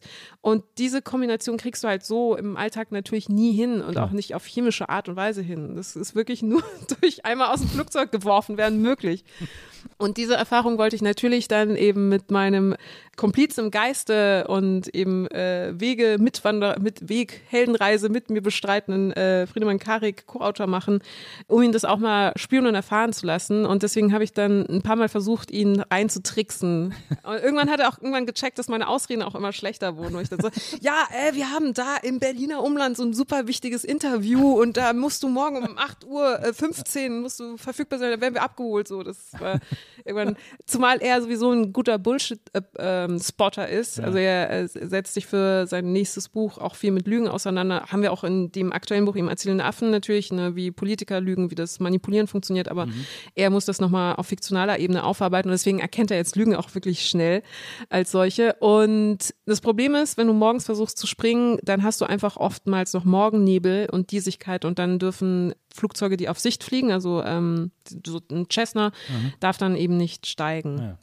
Und weil sie nichts sehen kann weil sie, genau, weil sie nicht auf Sicht fliegen kann. Und es ist aber auch für die Tandemführer dann auch nicht so optimal, wenn es auch ein bisschen klamm und feucht und ja, neblig ist. Hm. Deswegen hat es bisher noch nicht geklappt, aber wenn es klappt, äh, berichte ich gerne. Und ich kann, also es, es, es, klingt wie so ein bescheuerter Luxus, wirklich so, als hätten so ähm, privilegierte Leute nichts Besseres zu tun, um sich mal wieder zu spüren, sich aus dem Flugzeug werfen zu lassen. Aber es ist wirklich, wirklich, wirklich eine schöne, schöne Erfahrung. Und ich glaube, was mir daran gefällt, ist, dass es mich in existenziellen Zustand brachte mit einem Sicherheitsnetz drumherum. Ja. Und das hatte ich früher äh, seltener. Früher hatte ich aber existenzielle Zustände, ohne äh, ein Backup einer Sicherheit zu wissen. Und ich glaube, das ist, was mich daran so anzieht. Hm.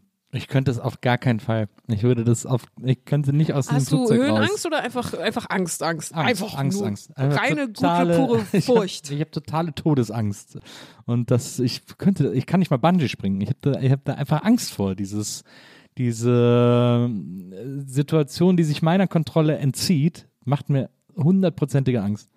Wenn der den Gurt, wenn er heute einen schlechten Tag hat, den Gurt dann doch nicht so richtig festgezurrt hat und so weiter und so fort. Das ist, sind all die Szenarien, die ich mir dann vorstelle.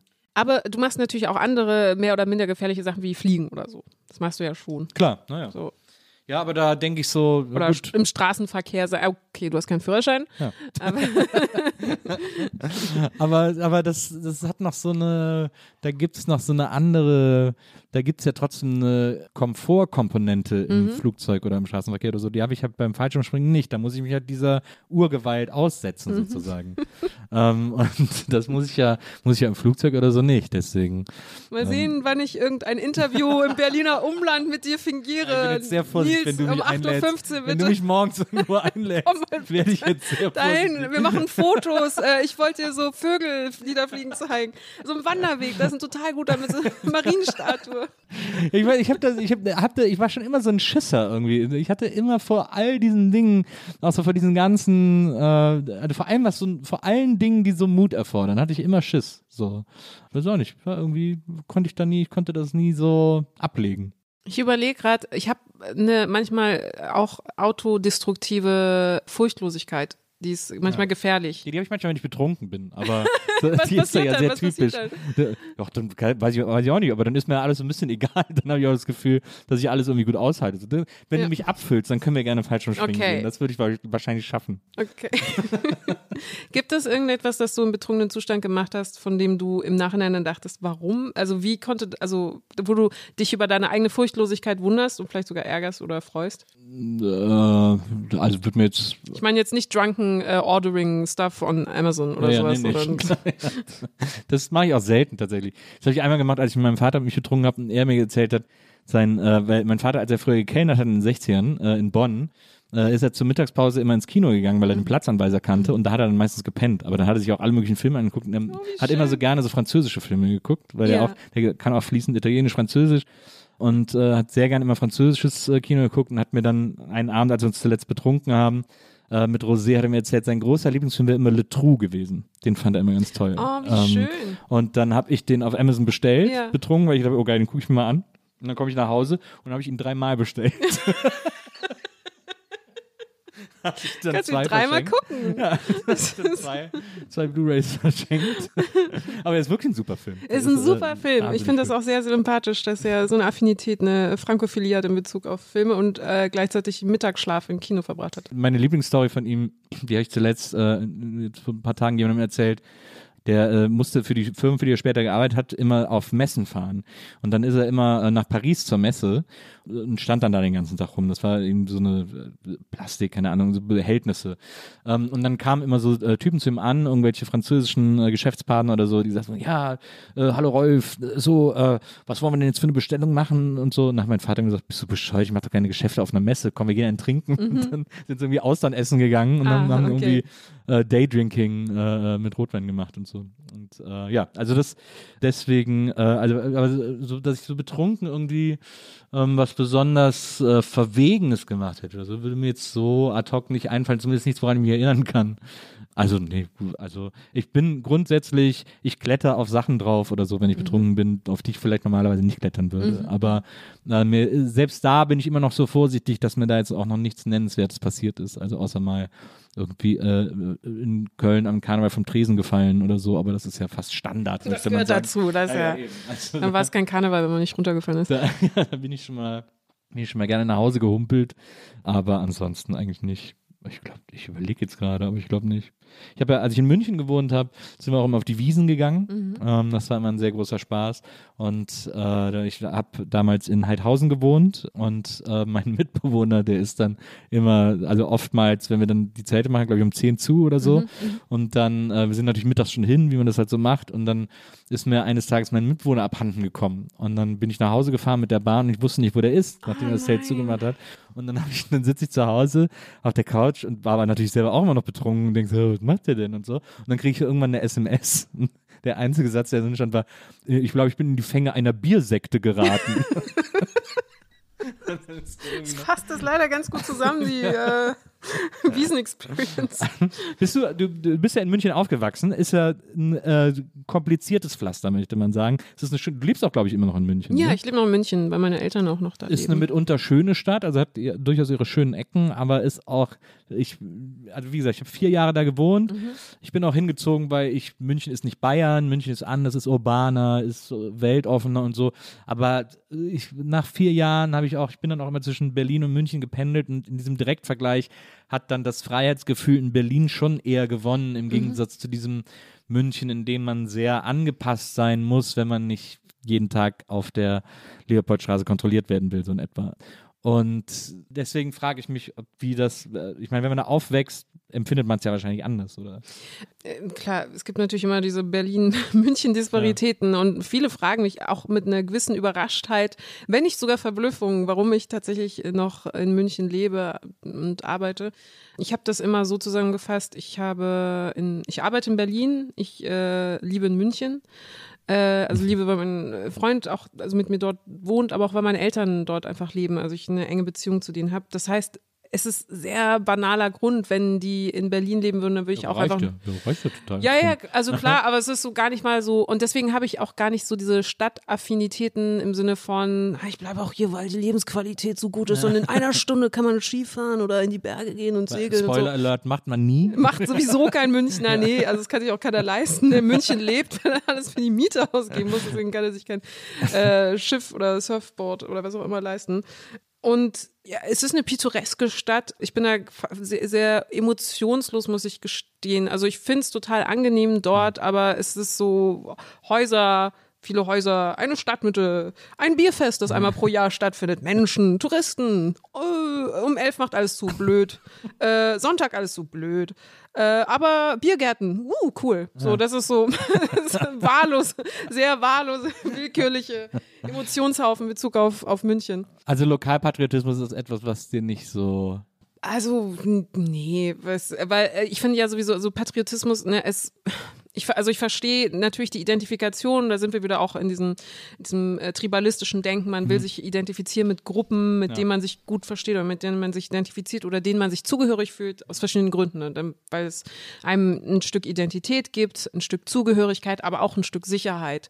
Und das bedingt dann zwangsläufig, dass man natürlich alles andere doof finden muss, was nicht Teil dieser Gruppe ist. Ne? Es gibt klassische In-Group und Out-Group äh, soziologische Theorien diesbezüglich. Und das verstehe ich so im Spielerischen bei zum Beispiel Fußballmannschaften oder beim Coolfinden bestimmter Figuren aus der Popkultur oder ja, ich bin DC-Girl oder ich bin Marvel-Girl, irgendwie so. Und gerade bei Städten, also gerade bei München und versus Berlin oder sowas, kann ich es gar nicht nachvollziehen, weil worauf denn da jetzt großartig so stolz sein und so, ah, ich fühle mich so krass zugehörig der Isar. Die, wir haben die Isar im Gegensatz zu Spree. äh. So, das ist, Also sind beides keine Flüsse, auf die man stolz sein muss. Das Ja, kann man also- auf jeden Fall an dieser Stelle schon mal Ähm, verbessern. ich bin wahnsinnig gerne auch in Berlin, ähm, aus anderen Gründen, als ich in München bin. So, und es ist sehr komplementär und ich habe tatsächlich den Luxus, dass ich eben aufgrund meiner Arbeit auch zwischen den Städten oft hin und her fahren und pendeln darf, weil ich einfach in beiden Städten zu tun habe und zu arbeiten habe. Und äh, I take best of both worlds. Ja, das ist. Äh, Es vielleicht liegt auch auf meinem Aufwachsen so, es, es gibt ja dann immer so diese investigative Frage, Frau Loisil, also Sie haben einen amerikanischen Teil der Familie und einen marokkanischen und Sie sind Deutschland aufgewachsen. Also was fühlen Sie sich? oh, Und das ist so, Habe ich gar nicht aufgeschrieben, die Frage. oh yes. Und es ist so äh, genauso unbeantwortbar vielleicht oder vielleicht kommt daher auch diese bisschen Leidenschaftslosigkeit. Es ist so, alles ist, ich nehme mir von allem das Schönste, Ja. das, was mir am meisten gefällt und mich einfach positiv Du bist eine beeinflusst. Erdenbürgerin. Ich bin eine Kosmopolitin.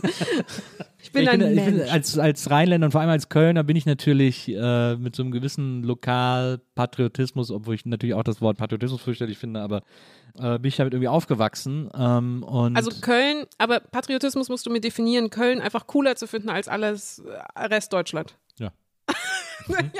Auf Absolut. Grundlage von, weil es gibt Karneval und die ja, Leute und sind aufgrund davon, schöner. dass die Kölner einfach am besten drauf sind, äh, im Gegensatz zu allen die. Kölner sind auch super gut drauf, aber es hat ja mit dir nichts zu tun als Individuum. Dafür, also dafür, dass du einfach in Ich Köln bin auch nicht, ich habe das ja auch nicht gemacht, also ist ja nicht meine Nee, Schuld. oder, aber Menschen, die sagen, ähm, ja, man muss, man, ich bin stolz auf meine Stadt, ich finde die total toll. Also Ja. das kann man ja total finden, aber es ist so äh, komisch, sich dem, mit dem Erfolg der Stadt quasi ja, gleichzusetzen. nee, das, nee, nee, aber, ich, aber man fühlt sich ja, wenn man da aufgewachsen ist, als Teil dessen. Also Ja. ich hab dieses, es gibt ja, also ich meine, es gibt ja charakterliche lokale Eigenheiten sozusagen. Ja, das klar. ist ja, Ja, ja, natürlich. Die, die, die existieren ja. Klar, klar. Und, äh, und zufälligerweise bin ich eben im Rheinland aufgewachsen, wo ich diese Charakteristika aber auch mit am sympathischsten finde.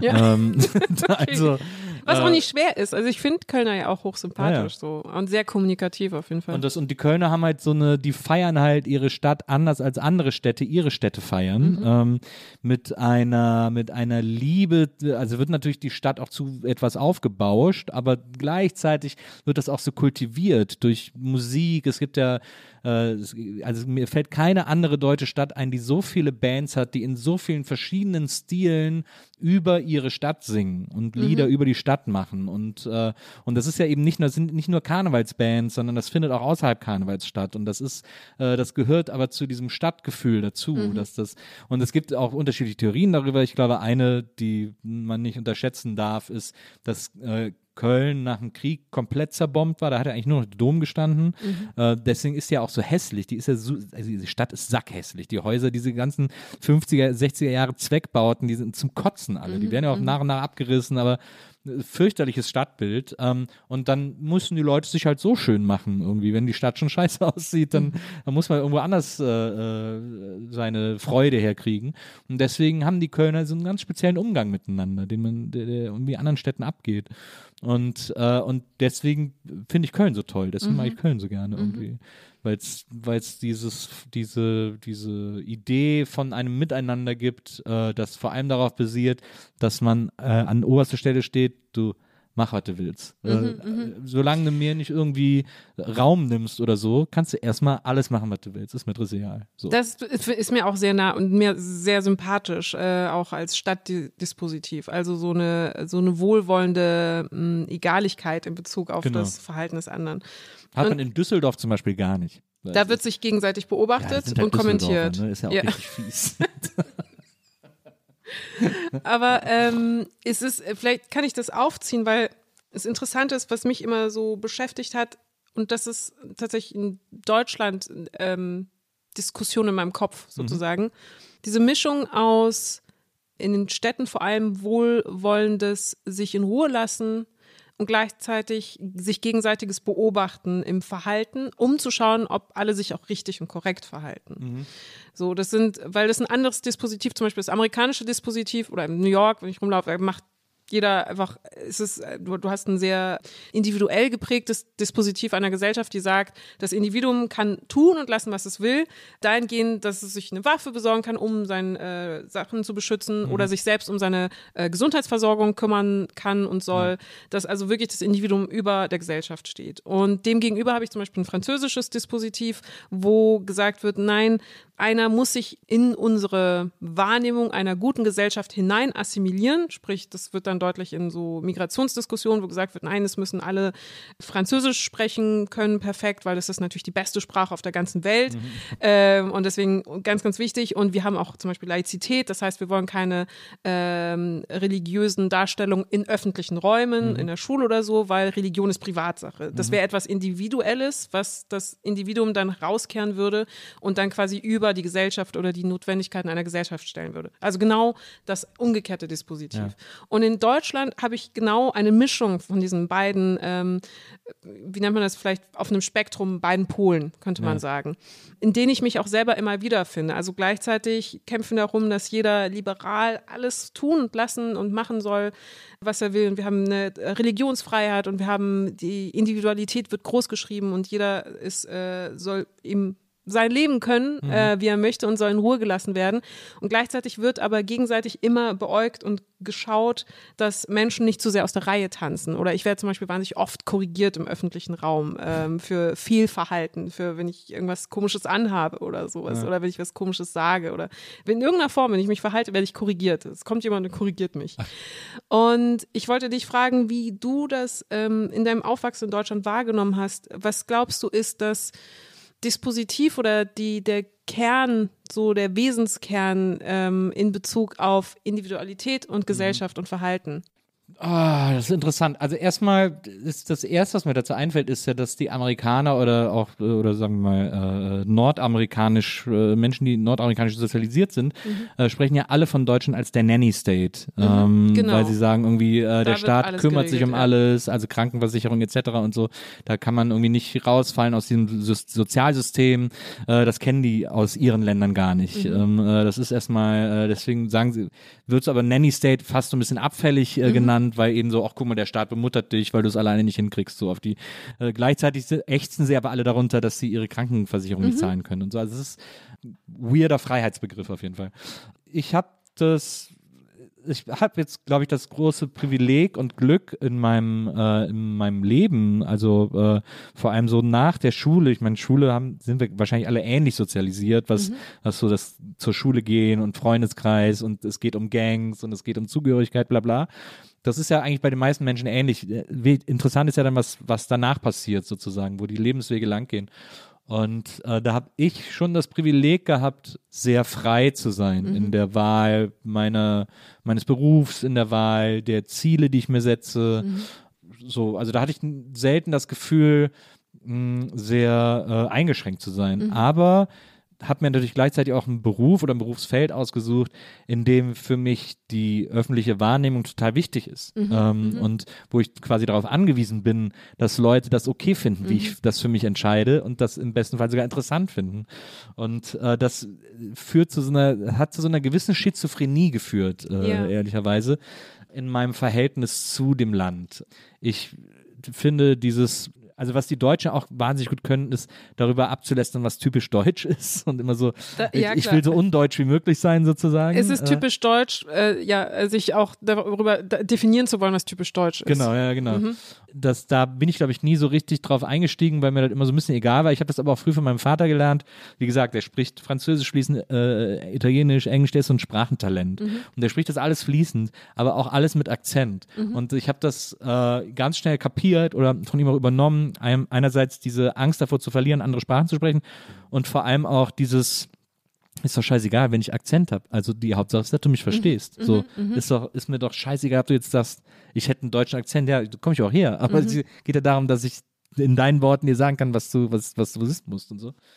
Und da habe ich dann so eine, da habe ich glaube ich so eine Furchtlosigkeit äh, irgendwie herbekommen. Also ich kann dir da glaube ich zustimmen, dass es in Deutschland tatsächlich eher äh, in der Mitte dieser, äh, dieser unterschiedlichen Pole liegt, was so die öffentliche Wahrnehmung betrifft. Ich habe mich sehr schnell gerade, und das ist eigentlich das, das Paradoxe, durch einen Beruf, der im öffentlichen Auge stattfindet, sehr schnell davon verabschiedet, diesem öffentlichen Auge immer gefallen zu müssen, weil das nicht geht. Ich, gl- also, also klar, es geht, aber nur unter dem Preis, dass ich ganz viel von dem aufgebe, was ich teilen will. Also ein ganz einfaches Beispiel ist, ich habe mal mit zwei Freunden zusammen auch ein kölsches Lied gemacht, das dann an Karneval veröffentlicht wurde damals von der äh, von der EMI. Und weil wir das einfach, wir wollten auch mal so ein kölsches Lied machen und wir wollten auch mal Teil dieser Karnevalsmusik sein und mal gucken, wie das ist und so. Und da habe ich die ganzen großen Bands alle getroffen, die in Köln jeder kennt und die äh, aber alle natürlich ein riesen Pensum gerade an den tollen Tagen haben, wo die am Tag irgendwie acht Auftritte haben, wo die nur von Auftritt zu Auftritt äh, he- hetzen wirklich. Und aber dabei auch, ich habe dann abends saß ich an der Bar mit, mit ein paar von denen und äh, wenn die quasi alle Feierabend hatten, haben wir irgendeinen Kölsch getrunken, haben uns unterhalten und habe ich dann gesehen, dass die total, also nicht desillusioniert sind, aber so, das, denen bedeutet halt Karneval gar nichts mehr. Und ich habe das aus Liebe zum Karneval gemacht. Und die haben, für die ist das halt die wichtigste Session, also Geschäftssaison des Jahres. Aber das wird, das wird alles nicht mehr gemacht, weil die Karneval so toll finden oder so, sondern und das ist halt, da habe ich halt so gelernt, dass ich, äh, also für mich in meinem Leben sehr viele Abstriche machen muss, weil ich die, weil ich doch am besten als Überzeugungstäter funktioniere, also weil ich Sachen mache, weil ich sie machen will und weil ich es toll finde, weil ich es aufregend finde und ich mich ganz schwer damit tue, äh, Sachen zu machen, weil sie jetzt die bessere Wahl wären oder schlauer wären oder karrieretechnisch günstiger wären für mich. Und ich dann deswegen auch damit leben muss, dass ich halt immer irgendwie so eine Art Nische bleiben werde oder so. Äh, weil dann eben diese Beäugung kommt und dieses, dieses, äh, da guckt man aber ganz genau hin und oh, was macht er jetzt und so. Dann muss ich halt damit leben. Irgendwie so. Ich weiß gar nicht, ob ich jetzt deine Frage beantwortet habe, ehrlich gesagt. Nee, aber- ja, im Grunde, dass du es genauso äh, wahrnimmst, diese auch Ambivalenz oder diese Vermengung dieser beiden oder irgendwie in der Mitte seiend dieser beiden Pole. Also zwischen, dass drauf geschaut wird, dass du Sachen richtig machst, das ist immer, das ist auch äh, vielleicht sich überträgt übrigens auch in eine Fehlerkultur, die wir in Deutschland haben, die nicht existiert so richtig. Absolut. Habe ich, vor, Ähm, hab ich vor ein paar Tagen einen genialen Tweet zugemacht.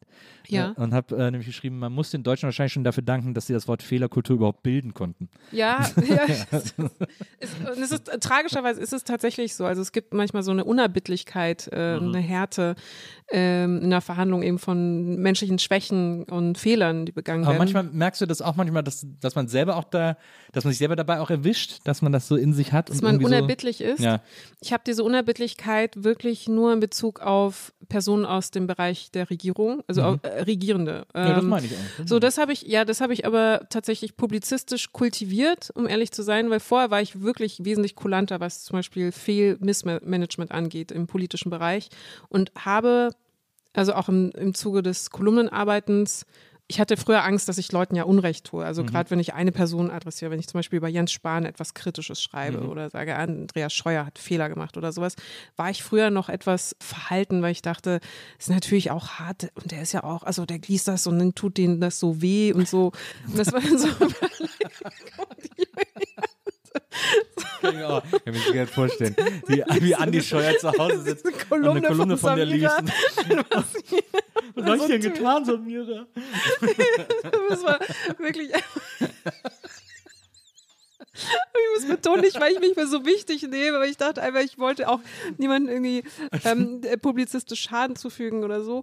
Und dann habe ich aber irgendwann Das, ist verstanden, halt, es das ist halt einfach wieder das Gerechtigkeitsgefühl. ja, genau, so. genau. Ja. Es ist so, Ja. ist man fair, wann ist es unfair? Ja, so. Und dann habe ich irgendwann verstanden, es ist nicht die Aufgabe von Journalisten, nett zu Regierenden zu sein. Das heißt, da habe ich diese äh, Unerbittlichkeit, ähm, nicht, habe ich sie nicht nur jetzt gerade, sondern ich habe sie aus beruflichen Gründen für mich finden müssen, Mhm. um um gut über politische Geschehen oder aus meiner Ansicht nach äh, wichtig, richtig über politische Geschehen schreiben zu können. Mhm. Sprich eben Klimapolitik, äh, Pandemiepolitik, Ökonomie insgesamt, also auch eben äh, Politik äh, für eine arme Bevölkerung. Wir haben nach wie vor wirklich äh, schreiende Ungerechtigkeiten in einem Land, das sehr reich und sehr stabil ist, wirtschaftlich gut dasteht und eben hohen Wohlstand hat und nach wie vor eben in Zahlen äh, jedes vierte Kind, das unter der Armutsgrenze lebt. Das sind so Sachen, die gehen nicht in meinen Kopf und da habe ich diese Unerbittlichkeit auf jeden Fall und quasi meine mein Ungerechtigkeit und mein Gerechtigkeitsempfinden kanalisiert sich dann in eine andere Richtung. Also was ist mit der Bevölkerung, die dann schlecht behandelt wird, auf Grundlage von Missmanagement, auf Grundlage der Fehler. Aber in Bezug auf andere Sachen versuche ich natürlich empathisch zu sein, so gut es geht. Also äh, in Bezug auf viele von nicht äh, politischen Akteuren. Ich hoffe, dass ich nicht so eine, so eine Unerbittlichkeit irgendwie auch in anderen Bereichen kultiviert habe. Ja. Wie Das- würdest du es bei dir sehen?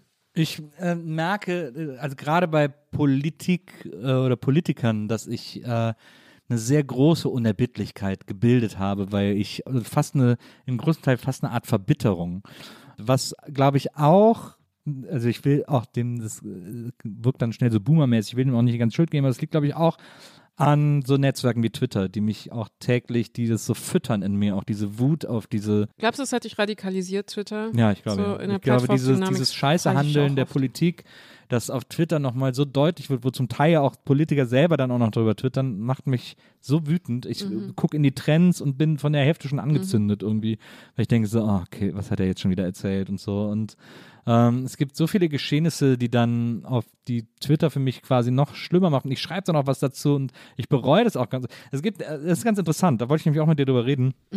Ähm, du hast äh, vor kurzem einen Text äh, geschrieben, bist dann auch eingeladen worden äh, zu äh, Quer, äh, tolle Sendung, Christoph Süß, Bayerischer Rundfunk, für die du, glaube ich, sogar äh, in der Redaktion gearbeitet Ich habe hast. dort hospitiert, ja. Ah ja, genau. Mm, ja. Also eine super Sendung, finde ich. Immer, Läuft immer so ein bisschen unterm Radar außerhalb Bayerns. Aber, Obwohl es Primetime ist. Es war, Genau, ja. Ist echt ein sehr, sehr gutes Magazin. Der Christoph Süß macht es auch ganz toll, finde ich. Und äh, da warst du eingeladen, äh, um über die Marvelisierung äh, des Kriegs zu sprechen, ähm, den wir jetzt gerade erleben in der äh, Ukraine, diesen Angriffskrieg von Russland. Ähm, der so der Bilder, ähm, der quasi der für uns der erste nahe Krieg ist, dessen Bilder wir auch in einen direkten Vergleich stellen können oder müssen oder automatisch tun mit äh, Ästhetisierung von Gewalt, kriegerischer Gewalt, wie wir sie eben aus Marvel-Filmen kennen und so weiter. Und das ist interessant, weil da habe ich vor, auch gar nicht lange her, vor einer Woche, ich glaube nach Butcher, ähm, äh, nachdem das irgendwie so durch die, durch die äh, Presse ging und man diese ersten Bilder gesehen hat, da gab es für mich dieses sehr, also sehr eingebrannte Bild von diesem Mann auf dem Fahrrad, der offensichtlich, als er gerade mit dem Fahrrad irgendwo lang fuhr, erschossen wurde und dann einfach mit dem Fahrrad umgefallen ist und auf dem Boden lag. Diese Leiche von diesem Mann, der noch auf dem Fahrrad sitzt, ähm, äh, war ein sehr weit verbreitetes Bild. Und dann saß ich so morgens, habe das angesehen, war auch, war wirklich fassungslos und, und habe um Worte gerungen und habe gleichzeitig diese, diese Szenerie gesehen. Das war ja so ein ganzer Straßenzug, wo irgendwie wirklich willkürlich offensichtlich Leute erschossen wurden und hatte direkt vor Augen, dass da irgendwie, dass da so junge Soldaten, junge russische Soldaten, lass sie irgendwie um die 20 sein, sich dann irgendwo oben in irgendwelchen Wohnungen verschanzt haben mhm. und so ein bisschen gesnipert haben, wie man das halt aus jedem Videospiel auf der ganzen Welt kennt, wo man da irgendwie, wo man für äh, Kopfschüsse irgendwie Bonuspunkte bekommt, mhm. weil das die Gegner sofort erledigt sozusagen. Ähm, und hab dann, hab das so als Tweet formuliert, hab gesagt so, ich finde es ganz schrecklich und ich habe gleichzeitig so ein so ein, so ein, Gefühl von jungen Soldaten, die irgendwie, die so durch Videospiele, äh, die die Welt durch Videospielaugen sehen und so. Und ich mhm. bin ja selber Videospieler, also ich liebe Videospiele. So, ich, ich zocke fast täglich und äh, bin der Letzte, der jetzt anfangen will mit einer, das hat die Leute radikalisiert, mhm. aber es geht um die Ästhetik und die äh, Idee, wie man Krieg führt und so weiter und so fort. Mhm. Ich glaube auch nicht, dass das desensibilisiert oder so, aber ich glaube, dass das dann einfach eine Umsetzung dessen ist, was man da zu Hause irgendwie auch schon gemacht hat. Und habe das geschrieben und da habe ich so viel Ärger bekommen auf Twitter mhm. von Gamern. Oh, jetzt fang du nicht auch noch damit an. Jetzt, mhm. jetzt bedienst du auch noch diese Geschichte von den äh, Videospielen, die Killer machen, bla bla bla, Killerspiele. Ähm, und hab, bin da sehr missverstanden worden und habe dann irgendwann gelöscht, habe mich einfach entschuldigt und gesagt, Leute, tut mir leid, ich habe es doof formuliert. Mhm. Ne, lass uns bitte nicht überreden, weil das diesen, diesen Jammer-Shitstorm konnte ich mir irgendwie auch nicht antun. Mhm, mit, mit, so, mhm. mit so Gamern, die glauben, dass ich ihnen ihr Pet wegnehmen will oder so. Aber da sehe ich halt so eine Parallele in dem, mhm. was du, wie du es sagst und äh, wie ich das da so empfunden habe, dass das dass wir jetzt eine, eine Generation von Kriegern erleben, die mit all diesen Dingen aufgewachsen sind. Mhm, irgendwie. Und mhm. das natürlich dann irgendwie nachempfinden, glaube ich. Ja, ich glaube, es sind Sachen, die auch wechselseitig erfolgen. Also das ist auch, wir, wir haben wirklich wie so, so ein Oszillieren zwischen Kultur, Popkultur, Sozialisierung, einer kriegerischen Auseinandersetzung aus ich sage jetzt mal, Millennial-Generationssicht, mhm. Abwesenheit anderer historischer Bezugspunkte dieser Größe, wie jetzt der Ukraine-Krieg gerade ist, im Begriff zu werden. Mhm. Eine Generation vor uns hat als historischen Bezugspunkt den Kalten Krieg, mhm. als so etwas Großes und vermeidbares vermeidbar, also nicht vermeidbar ist, aber etwas zu vermeiden, etwas, das als zu vermeiden geltendes, dass sie das historisch parallelisieren können. Ähm, die Generation davor hat natürlich den Zweiten Weltkrieg mhm. als Fanal der Menschheit, der menschlichen Zivilisation, äh, als etwas, das zu vermeiden gilt. So und äh, Millennials und Generation Z hat diese ikonischen historischen Momente gar nicht als Bezugspunkte. Das heißt, wir haben auf unserer, auf unserer Bezugsmatrix sozusagen sind wir gerade in so einem Nullpunkt. Dieser Nullpunkt wird dann gefüllt mit Popkultur und Kultur und dem, was uns umgibt. Mhm. Den Erzählungen unserer aktuellen Zeit, den Narrativen, mit denen wir uns auseinandersetzen und natürlich den Medien auf die Art, wie wir sie nutzen. Und Medien meint natürlich soziale Medien, Massenmedien, aber auch Unterhaltungsmedien, also auch Videospiele, Kino, Buch und so weiter. Mhm. So, und das benutzen wir jetzt als ikonische Bezugspunkte, als narrative Bezugspunkte, als kulturelle Bezugspunkte, um etwas, das für uns extrem abstrakt ist, weil einfach noch nie zuvor in unserer Lebenszeit wahrgenommen, ein Krieg handhabbar zu machen, visualisierbar zu machen, erzählbar zu machen, eine eigene Sprache zu finden, um diesen Krieg für uns zu übersetzen. So, und das vermengt sich alles und ich finde diese Be Beobachtung ja gar nicht abwegig. Ich glaube, in der Verkürztheit wirkt es dann halt, äh, na, Gamer sind sowieso ein bisschen sensibler, wenn es so ihre, ihre Sachen angeht, ähm, äh, wirkt es dann so, äh, Videospiele führt jetzt dazu, dass äh, junge russische Soldaten jetzt auf eine bestimmte Art und Weise erschießen. Dabei verkennt das, dass natürlich Videospiele wiederum die Realität ja äh, spiegeln und abbilden. Mhm. Das heißt, Videospiele, so wie wir sie kennen, moderne Warfare-Videospiele, spiegeln natürlich modernste Militärkriegstaktik ab mhm. und äh, Militärtechniken. Und das Snipern ist ja nicht von Videospielen erfunden worden, sondern ja. vom Militär und wurde dann in Videospiele übernommen. Und jetzt ist es eine legitime Feststellung oder Frage, ist die Art, wie es wiederum in Videospielen ästhetisiert und stilisiert wird, und heroisiert vor allem und incentiviert, weil es ja belohnt wird, das mhm. eben gut zu machen in Videospielen, wieder in die, in die Realität zurückgeschwappt. Also haben wir quasi so ein, ein, ein eben Oszillieren zwischen diesen Feldern. Und ich würde da interessanterweise ähm, noch in den Irakkrieg, in den, ich glaube, das war der, ich verwechsel immer erster Irakkrieg und zweiter Golfkrieg, also der Krieg, der 1991 stattgefunden mhm. hat. Das war der zweite Golfkrieg. Genau. So. Kein Blut für Öl. Genau. Haben wir damals äh, genau. auf der Demo irgendwie. Und den hat äh, der ähm, Philosoph Jean Baudrillard als Videospielkrieg bezeichnet. Mhm. Als ersten richtigen Videospielkrieg, weil Die Mediatisierung dieses Krieges für die breite Öffentlichkeit, insbesondere für die amerikanische Öffentlichkeit, war erstens 24-Stunden-Beschallung via CNN, dass du eine Berichterstattung permanent aus einer Kriegsberichtgegend äh, hattest. Und gleichzeitig war alles in einer Ästhetik äh, mit diesen Zielkreuzen mhm. und mit dieser Cockpit-Perspektive und mit den flimmernden kleinen bunten Lichtern in der Nacht etwas als äh, das er eben mit Videospielen paralysiert hat in der Ästhetik, in der Optik. Ja. Es sah ja. nämlich nicht aus wie einfach Angriffskrieg, so zwei Menschen, weiß ich nicht, wie bei 300, so Menschen, die aufeinander losgehen, äh, sondern es war alles Modern Warfare. Es war sehr technisch, technologisch irgendwie ähm, anspruchsvoll und ähm, sah einfach erstmal aus wie so wie ein Arcade-Game teilweise. Mhm. Alleine dieses Zielkreuz-Bild mhm. äh, da ist, glaube ich, sehr emblematisch. Und das hat ihn eben dazu äh, veranlasst zu sagen, das ist im Grunde genommen kein Krieg, der dort dargestellt wird, sondern das nannte er ein Simulacrum eines Krieges. Also quasi, das ist noch mehr Krieg als der eigentliche Krieg. Also mehr Krieg geht nicht als ja. diese von amerikanischen Medien präsentierte ästhetisierte Videospieloptik eines Krieges. So, und das hat dann natürlich einen ganz anderen Blick erschaffen in Bezug auf den Krieg auch bei der amerikanischen Bevölkerung, weil plötzlich hatte es eben gar nichts mehr so Konfrontatives. Mhm. Äh, da, plötzlich war es nicht mal ein Luftangriff der Amerikaner jetzt auf äh, irakische Militärkräfte, sondern es war so eine Operation. Das war so, ja, es musste man, ist wichtig, Zielkreuz, es ist so sehr, auch so Skalpell-mäßig, ne, so sehr effizientes äh, kriegerisches Handeln. Und das, diese lange Vorlauf, um zu sagen, die Idee oder die Verhandlungen, dass Medien Ästhetiken Einfluss nehmen auf wie der Krieg ausgeführt wird, wie der Krieg erzählt wird und wie die Kriegsbeteiligten sich selber in diesem Krieg wahrnehmen mhm. und wie wir wiederum als Zivilisten auf diesen Krieg blicken, natürlich hochgradig miteinander verschränkt ist. Ja, und das zu negieren aus Angst vor zu viel Kulturpessimismus oder zu einseitig, zu monokausal, mhm. wäre genauso unterkomplex. Das mhm. muss man auf jeden Fall reflektieren. Und ich finde, bei diesem Krieg gibt es ganz viele Aspekte.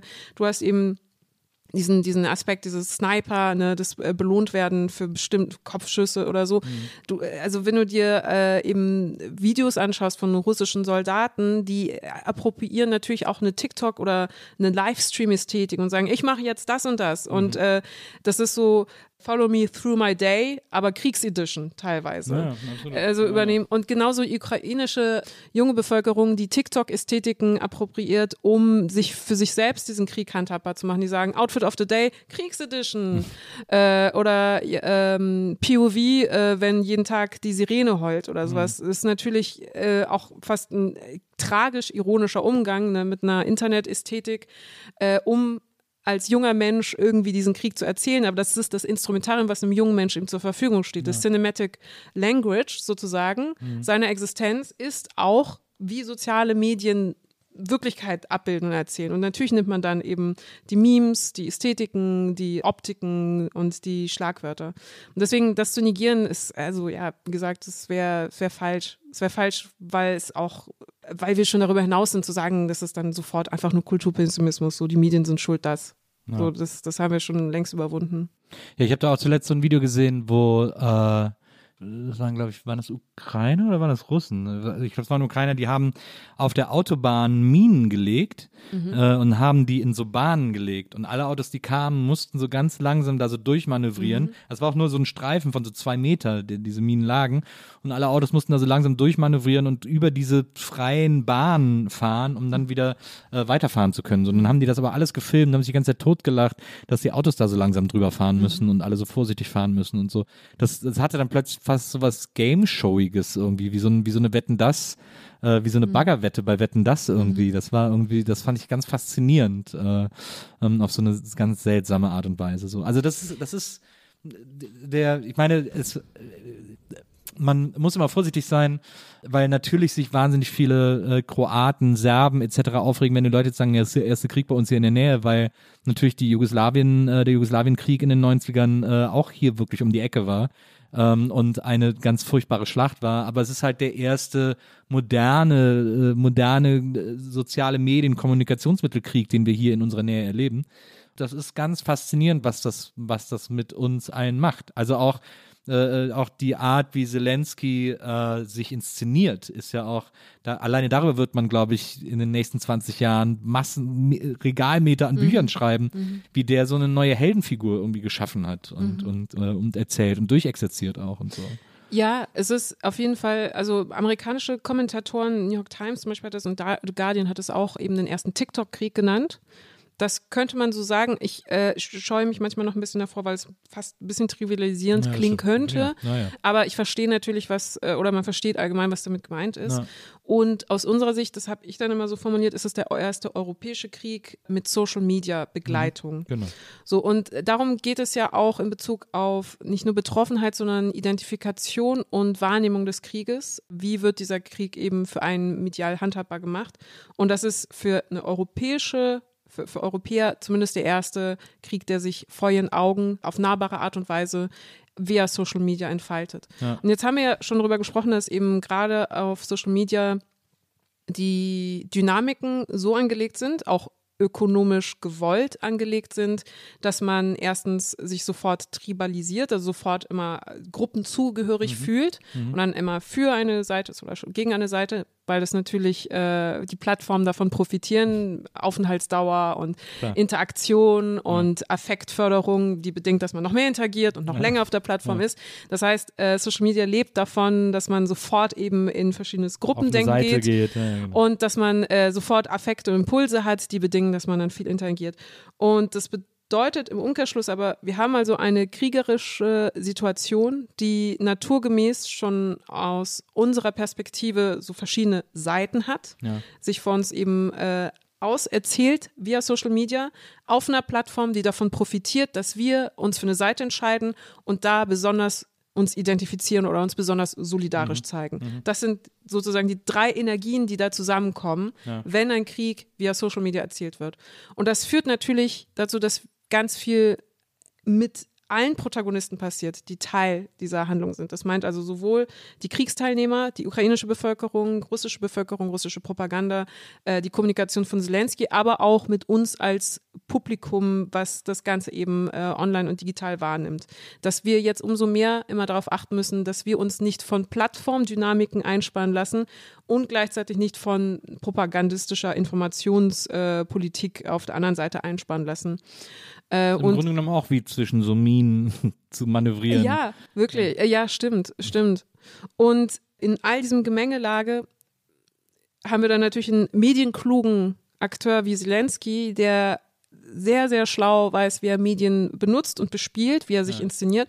Hier macht sich natürlich seine Erfahrung als Schauspieler, als Regisseur, als Comedian bemerkbar, weil er auch ein gutes Gefühl für Timing hat, für Rhythmus, für auch das schnelle Lernen von Texten und das äh, gute Delivern von Texten, was halt Eigenschaften ist, die man als Schauspieler und als Comedian eben gut Ja. äh, können muss und die man dort auch trainiert, dass ihm das alles zugute kommt, als jetzt der Kriegspräsident er ist. Das heißt, ironischer und tragischerweise hat ihn eigentlich sein Schauspieler- und Comedy-Dasein hervorragend vorbereitet auf seine Arbeit jetzt als Kriegspräsident. Was wirklich eine, eine traurige Ironie ist, aber genau erklärt, warum, oder unter anderem erklärt, warum er eben so versiert ist mit den Medien und Instrumenten, die er benutzt. Glaubst du, dass Putin die Sachen, die er erzählt, selber glaubt? Jetzt wolltest du ja. gerade trinken, jetzt habe Ja, ich ja. leider zu schnell gefragt. Nein, sorry. nein, ähm, zwei Sachen. Ja. Ich kann es nicht wissen. Das heißt, alles, was ich jetzt antworte, ist halt reine Spekulation. natürlich, na Genau. So, das als Disclaimer vorangenommen und deswegen ist es nur meine persönliche Meinung und dementsprechend trivial. Who cares, was, was ich äh, hier Ich- mit dir. Ja, ja. Deswegen- deswegen ja. Und ich glaube, und ich glaube tatsächlich, dass er seine eigene Mythologisierung, die er sich aufgebaut hat, sowohl über das russische Reich als auch über die über Russland, als auch über sich als äh, Präsident glaubt. Ich glaube, er ist davon überzeugt, dass er ein Zeichen, ein historisches Zeichen setzen muss, Ja. ein historisches Erbe hinterlassen muss.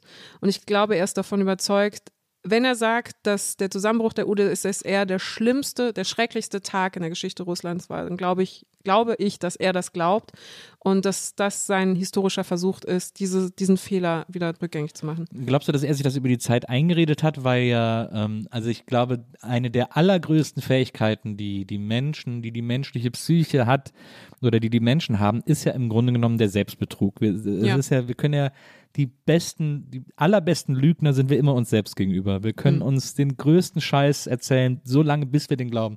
Meinst du, das war bei ihm auch so, dass es mal einen Punkt gab, an dem Putin schon wusste, dass das alles ein bisschen Kappes ist und dass er sich aber so lange damit beschäftigt hat und sich so lange darauf versteift hat und sich auch so sehr mit Leuten umgeben hat, die sagen, jawohl, äh, Herr Wladimir, das ist richtig, was Sie sagen, dass er es irgendwann einfach selber geglaubt hat? Ich glaube, es war eine Entwicklung auf jeden mhm. Fall. Also es war nicht so mh, von vornherein immer genau so da in dem Maße und uns die ganze Zeit verborgen oder nicht verborgen, weil wir es nicht sehen wollten oder so, sondern es gab eine Entwicklung. Also er hat sich ja auch zwei Bettphilosophen so in seinen ähm, historischen Schrank geholt mit denen er sich äh, intensiv auseinandergesetzt hat. Ein Postmodernist, der sagt, im Grunde ist Krieg eigentlich die einzige Antwort, um eine Wahrheit zu schaffen. Mhm. Und der andere, der die ganze Zeit eben von dem russischen Reich ähm, eben historischerweise berichtet und das diese Idee bestärkt hat. Und ich glaube, das hat viel mit ihm gemacht. Es gibt noch den Take, dass die Isolation Corona-bedingt das Ganze noch verstärkt hat. Das finde ich, halte ich nicht für abwegig. Ja. Ich weiß nicht, ob es so ist, aber ich halte es auf keinen Fall für abwegig, weil die Isolation ähm, viel mit uns allen gemacht hat, insgesamt als auch Gesellschaft und auch auf individueller Ebene. Deswegen, warum sollte er von dieser Entwicklung verschont bleiben?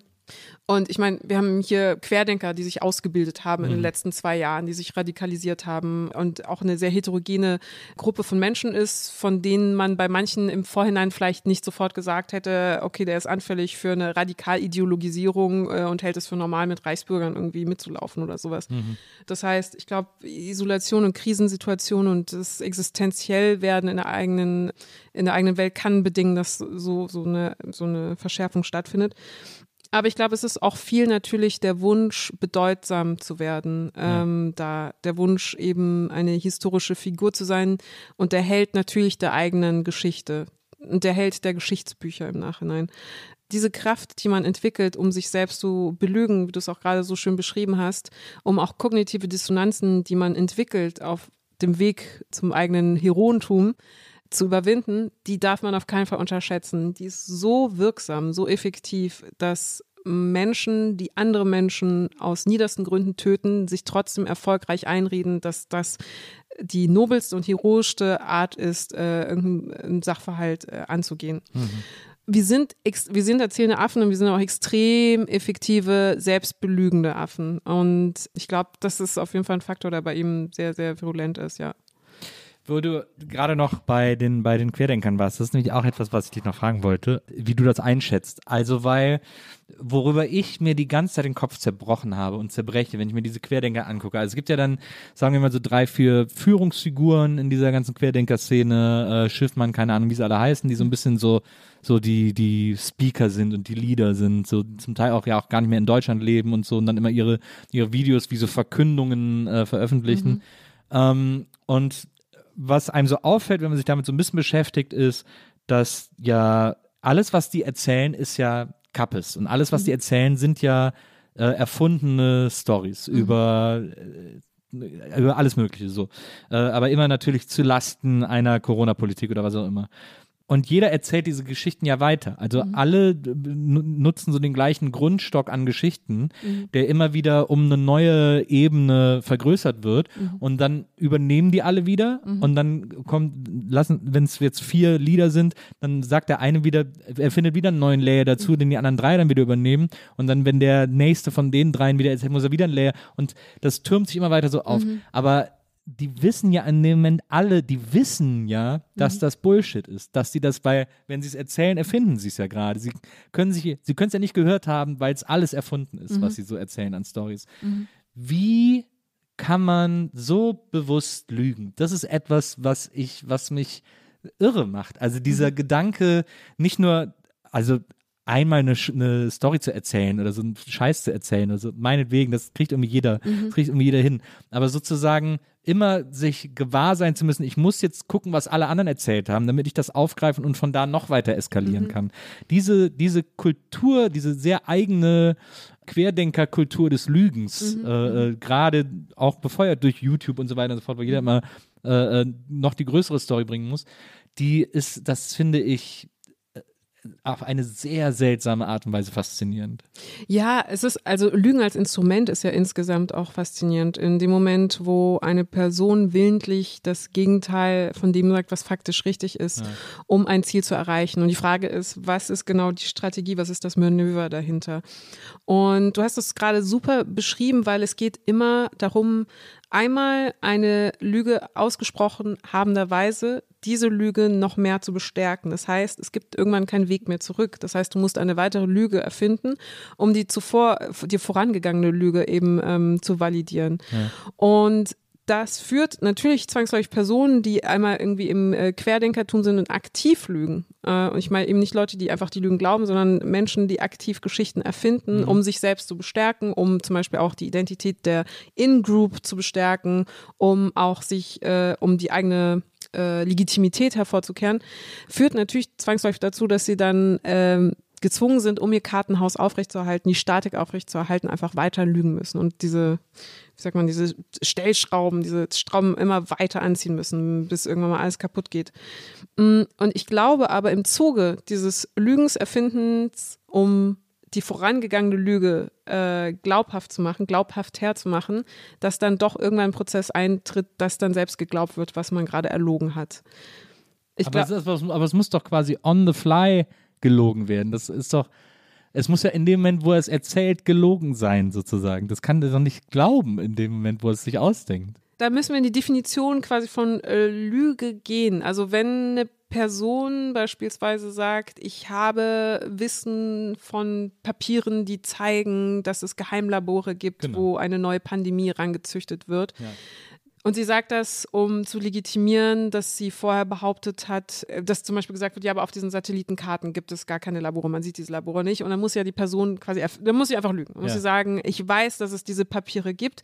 Dann denkt die Person in dem Moment, okay, das ist vielleicht eine kleine White Lie, das ist so eine Nutzlüge, ja.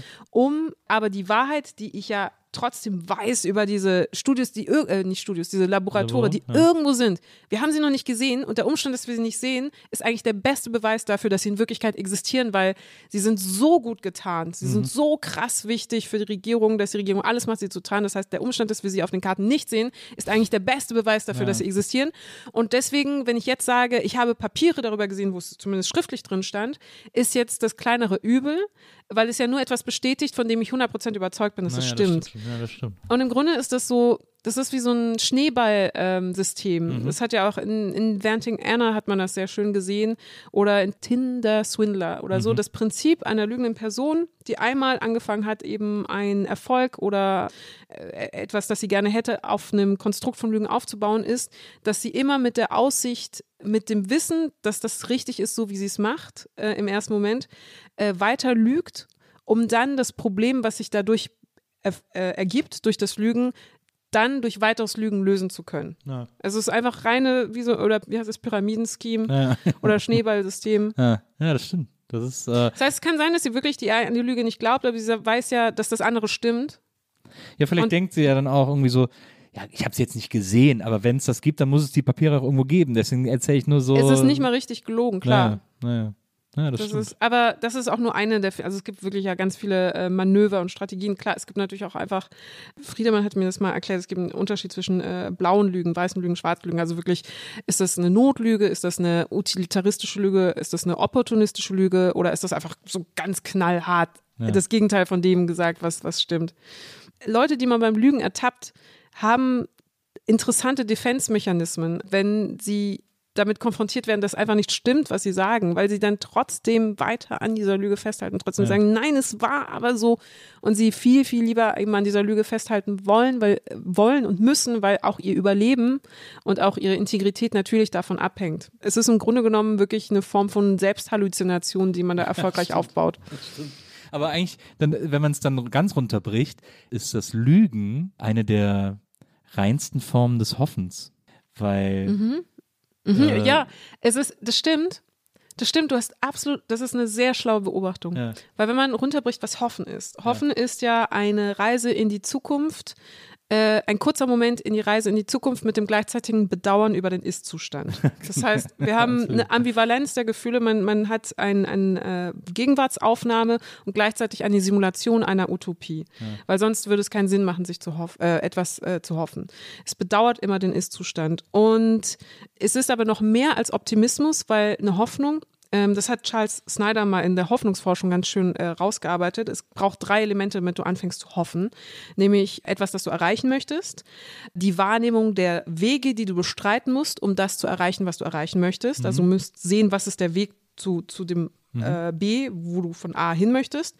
Und ein Gefühl der Selbstwirksamkeit, sprich ein Gefühl, dass du das rein theoretisch auch hinkriegen könntest. Also wenn du zum Beispiel die Hoffnung ist, dass du durch diese Tür rausgehen kannst, aber wenn du jetzt total angebunden bist und du hast keine Möglichkeiten, dich zu befreien, dann wirst du gar nicht erst die Hoffnung entwickeln, weil du weißt, das ist jetzt gerade erst noch aussichtslos. Aber ich könnte hoffen, dass zufällig eine Maus kommt, die mir die Bänder dann durchknabbert, sodass ich dann losgehen kann. Ja, aber die Frage ist dann, wie realistisch du das dann Ja, okay. tatsächlich hoffst. Also wie, also aber wenn, aber genau das meint eben Selbstwirksamkeit, dass du merkst, dass es also, dass es rein, dass es, dass du es hinkriegen könntest, diesen Weg zu bestreiten. Ja. Mhm. Dann entwickelst du Hoffnung. Ich werde jetzt zum Beispiel nicht hoffen, morgen Astronautin zu werden. So, das ist so, obwohl ich schon cool fände, jetzt im Weltraum zu sein. So, das wäre schon so ein erstrebenswertes Ziel. Aber ich, äh, hoff- ich stelle mich jetzt nicht und hoffe, ich bin morgen plötzlich Astronautin. Das heißt, du musst das Ziel sehen, den Weg dorthin und eine Selbstwirksamkeit haben, ein Gefühl haben, dass du diese, diesen Weg bestreiten könntest, dass das durchaus im Bereich des Möglichen ist. Diese Selbstwirksamkeit braucht aber die Zutat Optimismus, aber gleichzeitig eben Wut auf die Jetztzeit, Ja. beziehungsweise Traurigkeit über die Jetztzeit, weil äh, in der Hoffnung liegt natürlich der Wunsch der Veränderung inne, per Definition. Sonst würdest du gar nicht hoffen, dass etwas anders ist. Dadurch macht es eben zu dieser wunderschönen utopischen Zeitreise und diese Gleichzeitigkeit dieser beiden Zeitzustände. So, und um jetzt zurück zu dem Lügen zu kommen, wenn du lügst mit der Einstellung, dass dann sowieso eintritt, was du erlogen hast, Ja.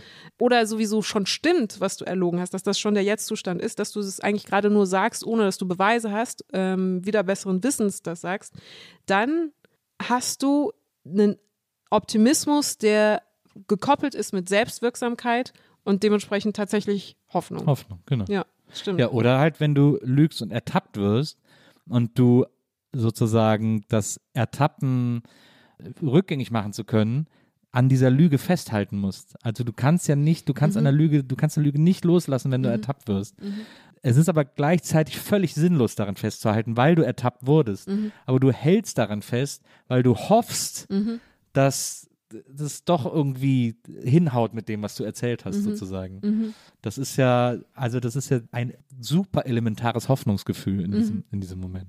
Es ist schön, weil eigentlich ist Hoffnung ja ein ähm, zärtlicher Trotz Mhm. der Wirklichkeit gegenüber. Gerade wenn du anfängst zu hoffen, obwohl die Dinge schlecht stehen. Ja. Die Lüge ist ein sabotierender Trotz der Wirklichkeit gegenüber. Ja. Du denkst, dass die Welt anders ist, als sie ist, oder behauptest die Welt anders, als sie ist und hoffst, dass deine Behauptung richtiger sein wird als die tatsächlich seiende Welt. Ja. So. Und dann sind wir aber wieder bei Autokraten und politischen Figuren, die das insofern missbrauchen. Also Lüge wird sowieso meistens missbraucht, aber das um, also perfektioniert missbrauchen, weil sie sagen, ich bin so mächtig, Erdogan, Trump, Putin, ich bin so mächtig, dass mir die Wirklichkeit sogar untertan ist. Das heißt, ich rede mir einfach die Wirklichkeit so hin, ich erlüge mir die Wirklichkeit so hin, wie ich sie gerne hätte, weil sie sich meinem Diktat unterordnen zu hat. Ja. Das, und da sind wir wieder tatsächlich Russland. Ich sage einfach, äh, Ukraine ist kein Staat und gehört sowieso zu Russland. Und durch die schiere Behauptung meiner Worte als äh, autokratischer, charismatischer Führer eines Landes wird die Wirklichkeit mir untertan sein. Das ist meine Macht. Und das ist eine Machtdemonstration. Deswegen ist es interessant, Politiker bei Lügen zu ertappen. Es ist nicht mal schlimm, dass wir alle wissen, dass sie lügen. Also wir wissen alles, Trump lügen. Wir wissen, dass natürlich Politiker lügen. Aber sie benutzen die Lüge als Macht- und Überlegenheitsgeste. Weil sie sagen, nicht mal die Wirklichkeit kann mir was anhaben. Es ist ja auch, es steckt auch immer so ein bisschen das, ich weiß schon, was besser ist für die Leute dahinter. Das kommt noch hinzu. Das ja. kommt noch hinzu. Ich, äh, stimmt. Nicht nur, ich bin mächtiger als die Wirklichkeit, ich bin auch schlauer als die Wirklichkeit. So. Zum Abschluss vielleicht. Es ist wirklich, ich könnte wirklich stundenlang mit dir hier sitzen. Ich habe mir so viele Fragen aufgeschrieben, von denen ich, glaube ich, fast dir keine einzige gestellt habe. Äh, Wir können, wir können ein lustiges Spiel machen. Wenn es doof ist, können wir es ja auch rausschneiden. Ja. Du stellst mir die Frage und ich versuche ganz kurz mit drei Worten zu beantworten. Okay. Ähm, Schnelle Fragenhagel. So. Okay, die, die schnellen Fragen. Wie filtert man Nachrichten? Man kuratiert seine Timelines gut. Was ist das Wichtigste, das man an der Schauspielschule lernt? Beobachten. Wie, wie ah, so ein bisschen so eine, so eine, so ein bisschen so eine Seidenschal-Antwort. So eine, so eine, so eine ist so- Senterberger Beobachtung. beobachten.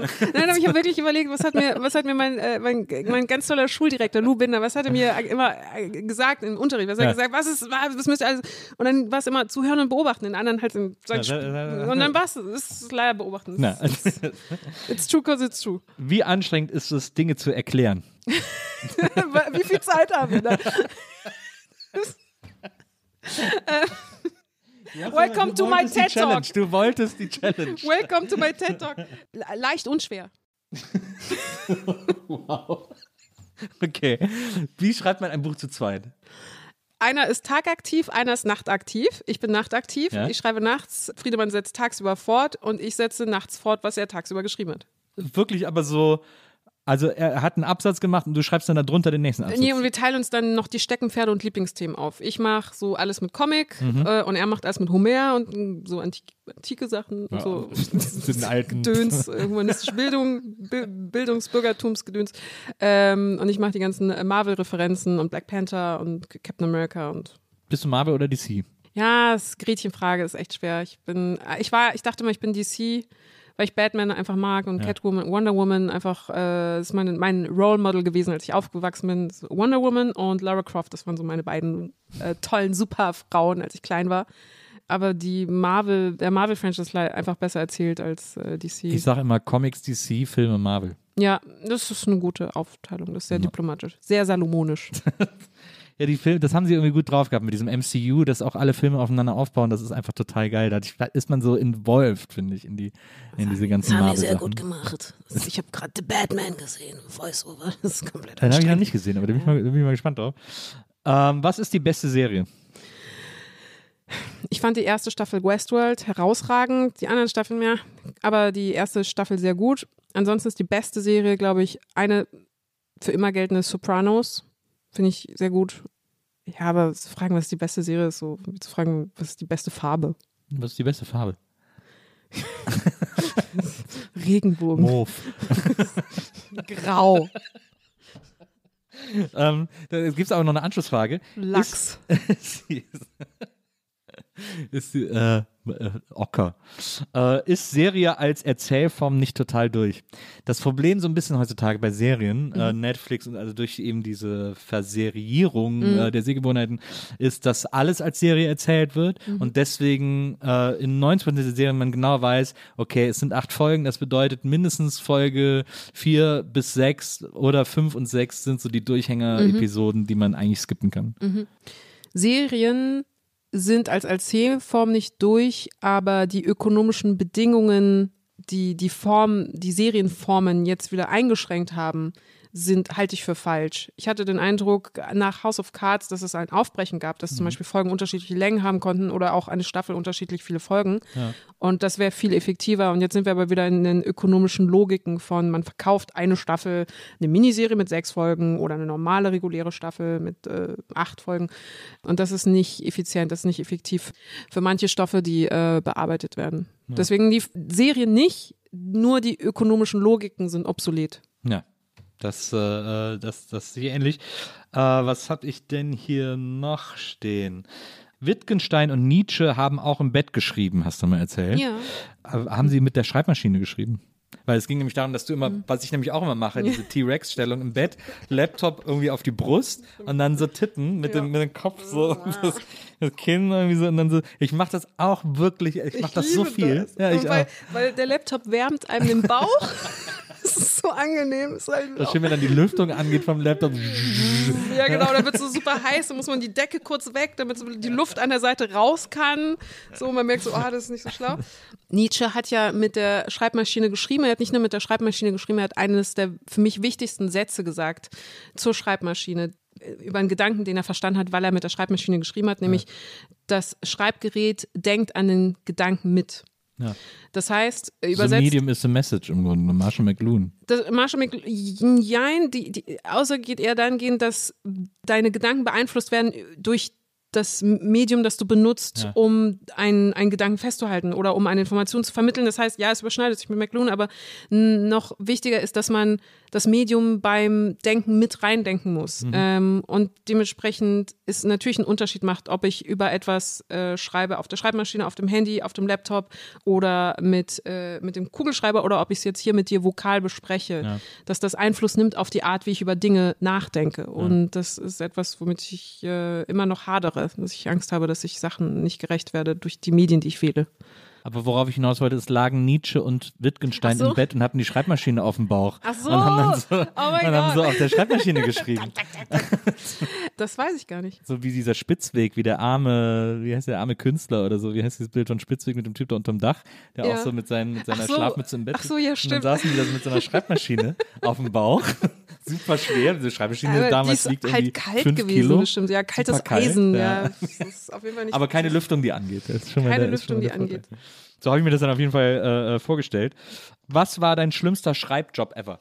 Ich, ich kann dir kurz erzählen, was meiner war. Mhm. Ja, Oder vielleicht ein schlimmster, aber ich glaube, heute kann ich es erzählen. Vor vielen Jahren habe ich mal einen Text geschrieben für, es gibt doch so diese Magazine immer, ähm, so äh, mein Schicksal, meine Geschichte, so Hausfrauenmagazine, wo Ach so, Hausfrauen ja. ihre schlimmsten Ja, Geschichten. Und stimmt. da habe ich mal Geschichten für geschrieben. Und das sind aber die Illusion ist, dass das so äh, Bettina ja. R. Aus äh, Köln Ich hab so berichtet uns, Geschichte wie ihr aus Mann dem- sie aus verlassen der Sicht hat. einer Hausfrau geschrieben. Und aber ist, äh, ist sichtbar, ist ersichtlich, dass das halt erfundene Geschichten sind oder wird vermittelt, wird so getan, als sei das so. Ich glaube, es wird getan, als seien es echte Berichte. Ich habe halt, ich bin ein ganz großer Fan von, äh, von äh, Larger Than Life Stories. Mhm. Ich liebe, äh, deswegen tue ich mich auch schwer mit deutschen Filmen und deutscher Serie, weil es das oft nicht gibt und Mhm. alles immer so klein, klein und so. Ich liebe Larger Than Life. Ich will immer die große Geste. Mhm. Ich will das große Drama. Ich will die große Erzählung. Und das habe ich da dann auch gemacht. Da habe ich dann eine Geschichte geschrieben, die war so, die war auch schlimm. Die war Ja. wirklich schlimm. Oh Gott. Ähm, aber die war äh, völlig übertrieben dramatisch. Also auf, auf allerhöchstem, ultra übertriebenen Niveau dramatisch. aber mit Happy End oder? Sie hatte ein Happy End, Okay. ja, ja. Aber das, es gab noch so eine leicht bittere Note. Äh, aber es gab, es, also ich erzähl's mal nicht. Ähm, und ich habe mich so ein bisschen äh, schlecht gefühlt. Ich aber ich wollte auch so ein bisschen, also wie gesagt, es sollte, eben sehr dramatisch, dramatisch sein. sein. ja. Und äh, im Zweifelsfall hat es ja vielleicht sogar Frauen geholfen, die das gelesen haben, äh, weil sie da irgendwie gesagt haben, oh, so weit darf es bei mir nie kommen. Ich bin schockiert, Nils, ich Ja, bin ja. schockiert. Wirklich, es war, es war ein, eine Art Studentenjob. Äh, die haben wirklich ganz gut gezahlt auch, deswegen, äh, deswegen habe ich das damals auch gemacht. Aber es, ich fand es auch spannend, mal zu versuchen, so super dramatisch zu sein. Ja, das kann ich, okay, den Wunsch kann ich äh, absolut nachvollziehen. Einfach mal komplett, ja, so, ja, komplett, okay, aber äh, ich, ich zuck Aber so was ein war dein bisschen. schlimmster Schreibjob? Äh, mein schlimmster Schreibjob war, als ich in der Nachrichtenagentur, da habe ich äh, Praktikum erst gemacht, gearbeitet habe und es war, glaube ich, wirklich in der ersten Praktikumswoche und es ging um, es gab äh, Spannungen in Georgien. Und ich sollte einmal beim Konsulat, beim georgischen Konsulat anrufen und Informationen einholen. Das war so die Aufgabe, die man mir zugewiesen hat und Ja. zugetraut hatte. Und dazu schreiben. Und dann sollte ich noch bei Klaus Hipp, der Generalkonsul äh, Georgiens ist, anrufen und äh, wiederum einen O-Ton von ihm einholen. Das war Ist alles das der von den, aber ist das der? der Babynahrungshersteller, Ja, äh, Ja. genau, genau. Und es war äh, äh, wahnsinnig aufregend alles für mich. Ja. Also man muss sich vergegenwärtigen, wir, wir, wir senden jetzt hier alle und sind so in den Medien unterwegs Mhm. und so. Aber wenn man noch nie bei einer fremden in Anführungszeichen irgendwie äh, prominenten Person angerufen hat und dann sagt, ich hätte gerne einen Satz und den Satz schreibe ich auf und der kommt dann in eine Nachrichtenagentur und dann wird dieser Satz an alle Zeitungen in ganz Deutschland geschickt und dann ist er in, abgedruckt. Das war auf jeden Fall ein Riesending in meinem Kopf. Deswegen war ich einfach nur panisch. Ähm, und dann rufe ich erst beim äh, Konsulat, beim georgischen Konsulat an und ich habe die Nummer aus dem, damals hatten wir eben nur ein Telefonbuch in dieser Redaktion liegen, habe es da dann rausgenommen und fange dann wirklich ganz artig so meinen Monolog an aufzusagen. Ja, also äh, mein Name ist Samira Nossi, ich rufe im Auftrag des deutschen Depeschendienstes an und äh, wir haben jetzt gemerkt, da sind eben gerade äh, diese Spannungen in Georgien, könnten Sie uns da äh, vielleicht eine Auskunft geben? Well, girl, um, thanks for calling, but this is uh, like uh, consul of uh, Georgia. Thank you. For, Ich hab fast geahnt. Und oh es- Mann. und es war, und ich, und es, äh, Großraumbüro, und das haben natürlich dann auch alle mitbekommen. Oh Mann. Und ich wirklich oh so, ha, danke schön, okay, ja, also bis dann, tschüss. Und dann so wirklich aufgelegt und ich habe halt so mitleidige Blicke natürlich von der ganz vom Chefredakteur und dann von der Kulturredakteurin. Und die waren so, Ja, kein Problem. Das so. Und das ist nicht das Schlimme gewesen. Das ist nur quasi, um zu primen, was jetzt eigentlich kommt. Okay. Und äh, PS, ich habe mir sagen lassen, es gab ein, äh, das ist aber nachweislich danach passiert, ein, nicht in Your Enthusiasm, aber es gab eine ähnliche Szene in irgendeiner Sitcom. Äh, und da gab es genau dieselbe Situation, dass irgendein äh, Politiker eben äh, was wegen Georgien irgendwie äh, twittern wollte oder sagen oder schreiben wollte und dann hat er aber irgendwas über Georgia. Nur, dass die Leute nicht sagen, nee, das hast du aus der Sitcom geklaut. Nein, meine Episode ist wirklich so passiert, das war vorher. So. Klammer zu. Und äh, wirklich wie so, so mit so klein, kleiner Welpe bin ich dann äh, zu dem Telefonat übergegangen mit äh, Klaus Hipp. Und ich rufe an und erkläre dann wieder meine Situation und sage mal einen Monolog. Und dann sagt er, mit Ihrer Nachrichtenagentur habe ich ja sehr schlechte Erfahrungen gemacht. Oh.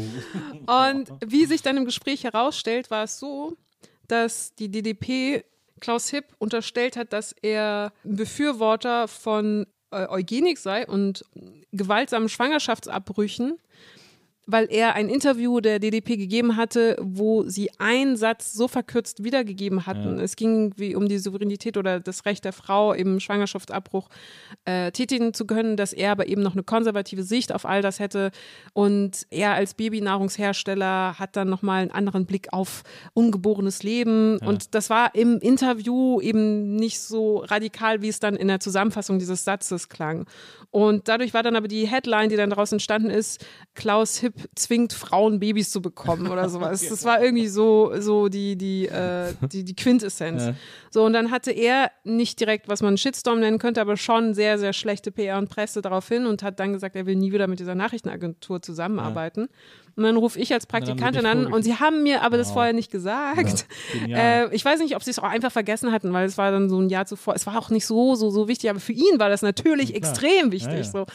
Und dann musste ich eine halbe Stunde mit ihm telefonieren und sprechen und ihn davon überzeugen, dass ich davon nichts wusste, dass ich nichts damit zu tun hatte, dass ich nichts für diese Headline konnte und ihm erklären, dass ich das jetzt als Praktikantin diesen Text schreiben muss. Und dann musste ich aus diesen beiden Sachen irgendwie einen Text schreiben, weil von beiden habe ich auch keine Informationen, von einem Typen aus zu Georgia sowieso nicht einen Text schreiben, der sich eben äh, auseinandersetzt äh, mit Georgien. Und ich hatte, also ich, das war, das war wirklich der Horrortext meiner, meiner publizistischen Existenz. Ich glaube, Ja. noch nie fand ich, war ich, fühlte ich mich auf allen Ebenen so weit wund und ungeeignet, diesen Text zu schreiben. Aber ich hoffe, er existiert nicht. Ich hoffe, er ist nicht mehr online verfügbar. Es war einfach nur eine Abbildung der Ereignisse dort. Ich verstehe. What about Deadlines habe ich mir äh, aufgeschrieben. Sehr schlechtes Thema. Sehr. also es, äh, ganz, ah, Ich ganz funktioniere nicht ohne. Ich kann nur mit, ich kann nur auf Deadline. Ich kann arbeiten. nur, aber ich bin immer zu spät. Ich bin immer zu spät und dadurch habe ich einen. Sind die nicht dazu da, dass man sie. Ich- hat, mir noch ja, keiner ich bin- richtig erklärt. Äh, Da, ich habe, es ist ganz schlimm. Ich habe natürlich äh, naturgemäß mit zwei wöchentlich laufenden Kolumnen und dann eben einem wöchentlichen äh, Podcast, habe ich jede Woche mindestens drei Abgabetermine, an die ich mich auch halten muss, also die ich auch einhalten muss. Es gibt ja keine Verzögerung heraus. Also ich kann ja nicht sagen, äh, sorry, meine Kolumne kommt jetzt in drei Tagen oder so. Die ist halt immer Donnerstag da. So, und ich bin aber einfach immer kurz vor knapp und es versetzt mich in der Nacht von Mittwoch auf Donnerstag. Donnerstag kommt zum Beispiel meine Spiegelkolumne raus. Natürlich immer in extreme äh, Spannung, in extreme Panik und da bin ich in einem schlechten Adrenalinmodus, leider. Gibst du dann manchmal Texte ab, wo du beim Abgeben denkst, ah fuck, ist egal, komm, ich gebe es einfach ab, weg damit? Ja. Und, und ist dann, Das wenn ist sie dann rauskommen, Leider eher der, das ist, ich denke da nicht fuck it, aber ich denke, ich wünschte, ich hätte so, ich hätte ich, mindestens drei Stunden mehr Zeit, um den wirklich zu veredeln und schön zu machen. Aber ich kann nicht, ich muss aber, ihn ja abgeben. aber wenn der dann rauskommt und du siehst ihn, dann denkst du dann nicht auch manchmal so, oh, so aber gar nicht, so, hatte ich irgendwie schlechter in Erinnerung. Also so geht es mir ganz oft. Nee, leider nicht. Na, okay. Das ist, es ist, ich denke dann, ich lese, ich lese dann alles, was noch fehlt oder was nicht gut verstehe. formuliert ist oder Dubletten, Wortwiederholungen und ärgere mich dann und gleichzeitig weiß ich, aber ich hätte es halt nicht anders hinkriegen können, weil ich irgendwie am Mittwoch ähm, einigen wir uns auf ein Thema fest und dann habe ich, dann läuft die Zeit. So, dann muss Ja, ich ja. das dann bis äh, Donnerstag abgegeben haben und dann bekommen sie Text und ich versuche immer auch einen fertigen Text abzugeben. Also es ist jetzt nicht so, dass der halb fertig ist, aber Mhm. äh, ich bin da meistens eher unglücklich mit. Das, das, tut mir, das tut mir sehr leid. Ja, es tut mir auch leid, an dieser Stelle eine Entschuldigung auch eben an meine beiden äh, Arbeitgeber äh, über Medien und Spiegel. Ihr seid super, ich danke euch für eure Geduld ähm, und ich wünschte, ich würde einfach fertig, vernünftigere, fertigere Texte abgeben. Was ist das Beste an Frankreich?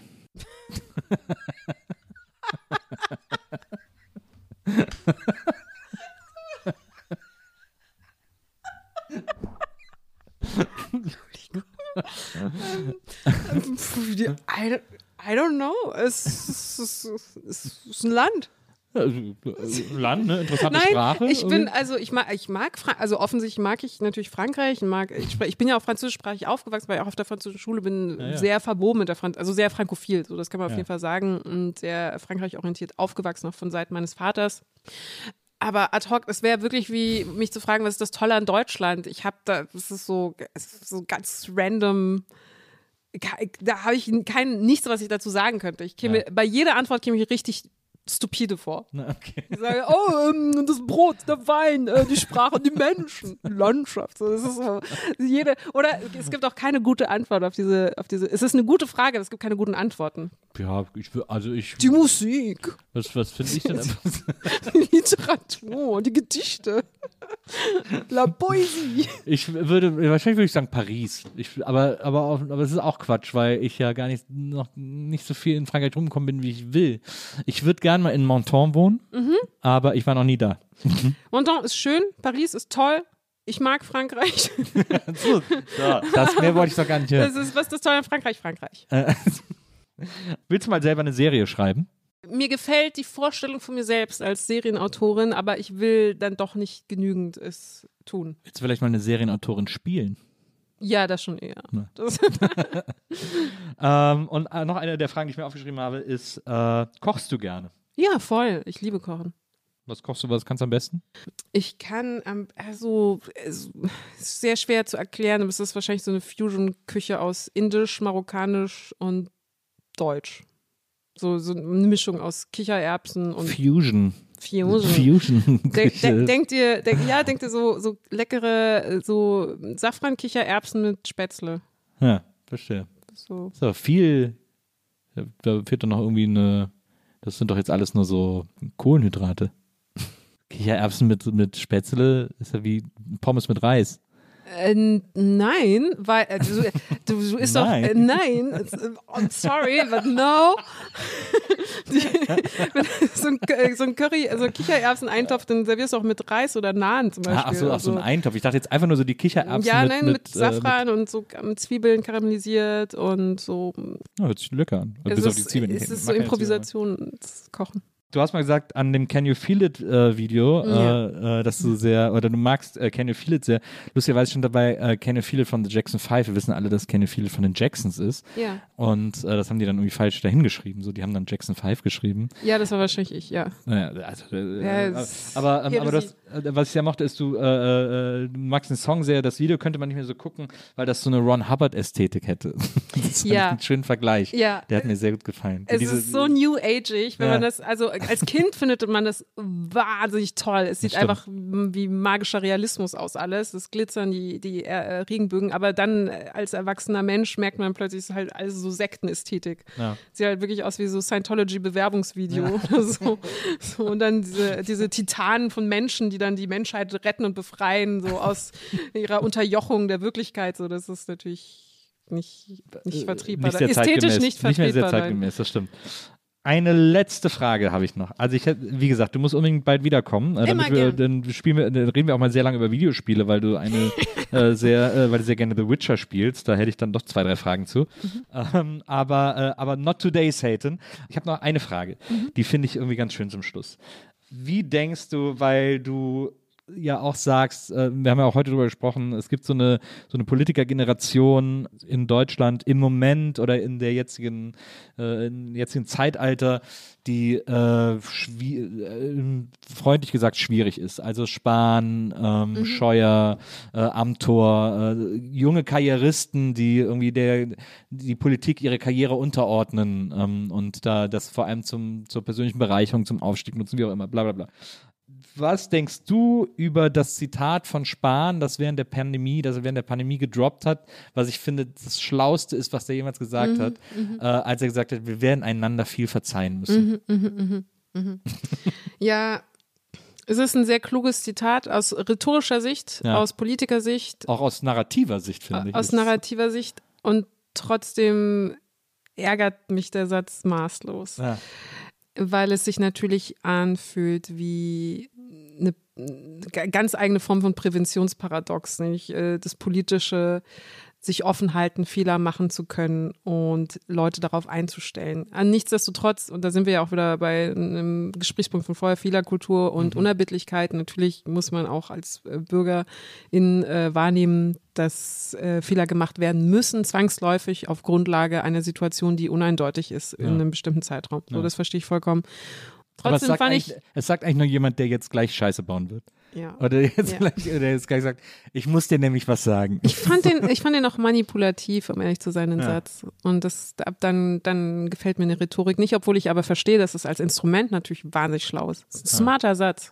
Ich finde auch, dass es ein smarter Satz ist und ich äh, hasse den auch dafür. Äh, ich hasse den für ganz viele. Also ich, weil Sparen ist wirklich auf einer gewissen Ebene bei mir mittlerweile schon Hass eingekehrt, weil ich äh, finde, dass der viele Sachen entschieden hat, auch außerhalb der Pandemie, by the way, die fürchterlich waren. Also äh, irgendwie Leuten, die äh, beatmet werden, irgendwie so sagen, ja, die müssen alle ins Heim, damit er irgendwie 50 Euro einsparen kann, äh, ist eine, eine Politik der Vollkatastrophe. Aber bei dem Satz, da hat er mich wirklich so einen Moment lang gehabt. Und da habe ich wirklich gedacht, so, ja. Also hab ich, wirklich, ich, ich habe mich selber dabei ertippt, dass ich so einen Moment lang gedacht habe, okay, komm her, du kleiner Racker. So, Ja, aber dachte, das ist doch genau das ist das Problem. Ja, das ist das, Problem will, an dem dann Satz. habe ich aber natürlich im nächsten Das Moment gemerkt, ja, das will er natürlich auch. ja, eben, eben. Das Ähm, aber es, es, da musste ich wirklich, da musste ich meinen imaginären Hut ziehen und sagen, das, sowas in der Situation zu sagen, Handwerk kann man würdigen, Ja. ähm, man muss es aber trotzdem verurteilen. das stimmt. Ja, das finde ich auch. Samira, ich, ich habe noch eine Frage an dich. Ja, eine letzte Frage. Du als Podcaster, ja, was ist die intelligenteste Frage, die man dir stellen kann? die intelligenteste Frage, die man mir, die man mir als Podcast oder die, einfach, die man mir einfach so stellen kann. Ja.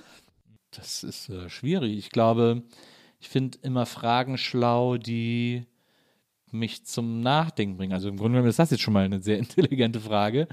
Ich finde es irgendwie schlau, wenn das Fragen sind, die irgendwie in mir auslösen, irgendwo hinzugehen, wo ich vielleicht nicht so oft hingehe oder wo ich oder wo ich vielleicht dann sogar fast aus Versehen hingehe oder so. Also gerne auch, wenn es um Gefühlswelten geht oder um Emotionen oder so. Das finde ich sind sowieso so Themengebiete, die selten beackert werden, so aus Angst. Und das ist ja auch verständlich. Im Interview lernt man sich kennen, irgendwie, da will man ja nicht sofort immer so den Deep Dive machen. Aber das finde ich eigentlich immer, das finde ich immer sehr schlau, wenn Leute das irgendwie so aus der Lameng machen und einen vielleicht damit auch manchmal überrumpeln.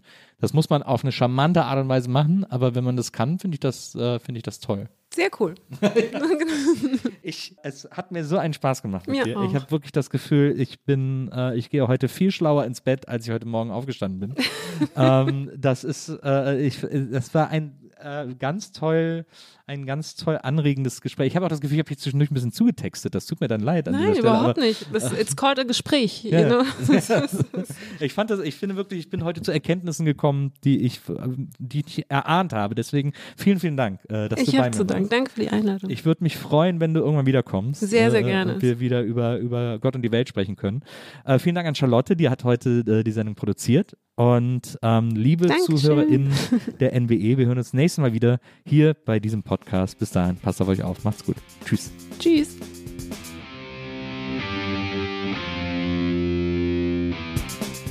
Die Nils Bokelberg Erfahrung. Von und mit Nils Bokelberg. Eine Produktion von Pool Artists.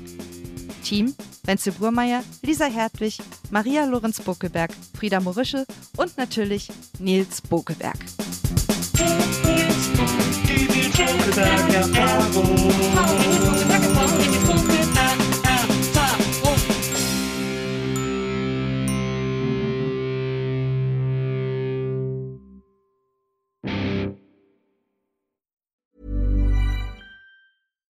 Subtle results, still you, but with fewer lines. Botox Cosmetic, out of botulinum toxin A, is a prescription medicine used to temporarily make moderate to severe frown lines, crow's feet, and forehead lines look better in adults. Effects of Botox Cosmetic may spread hours to weeks after injection, causing serious symptoms. Alert your doctor right away as difficulty swallowing, speaking, breathing, eye problems, or muscle weakness may be a sign of a life threatening condition. Patients with these conditions before injection are at highest risk. Don't receive Botox Cosmetic if you have a skin infection. Side effects may include allergic reactions, injection site pain, headache, eyebrow and eyelid drooping, and eyelid swelling. Allergic reactions can include rash, welts, asthma symptoms, and dizziness. Tell your doctor about medical history, muscle or nerve conditions including ALS or Lou Gehrig's disease, myasthenia gravis, or Lambert-Eaton syndrome and medications, including botulinum toxins, as these may increase the risk of serious side effects. For full safety information, visit BotoxCosmetic.com or call 877-351-0300. See for yourself at BotoxCosmetic.com.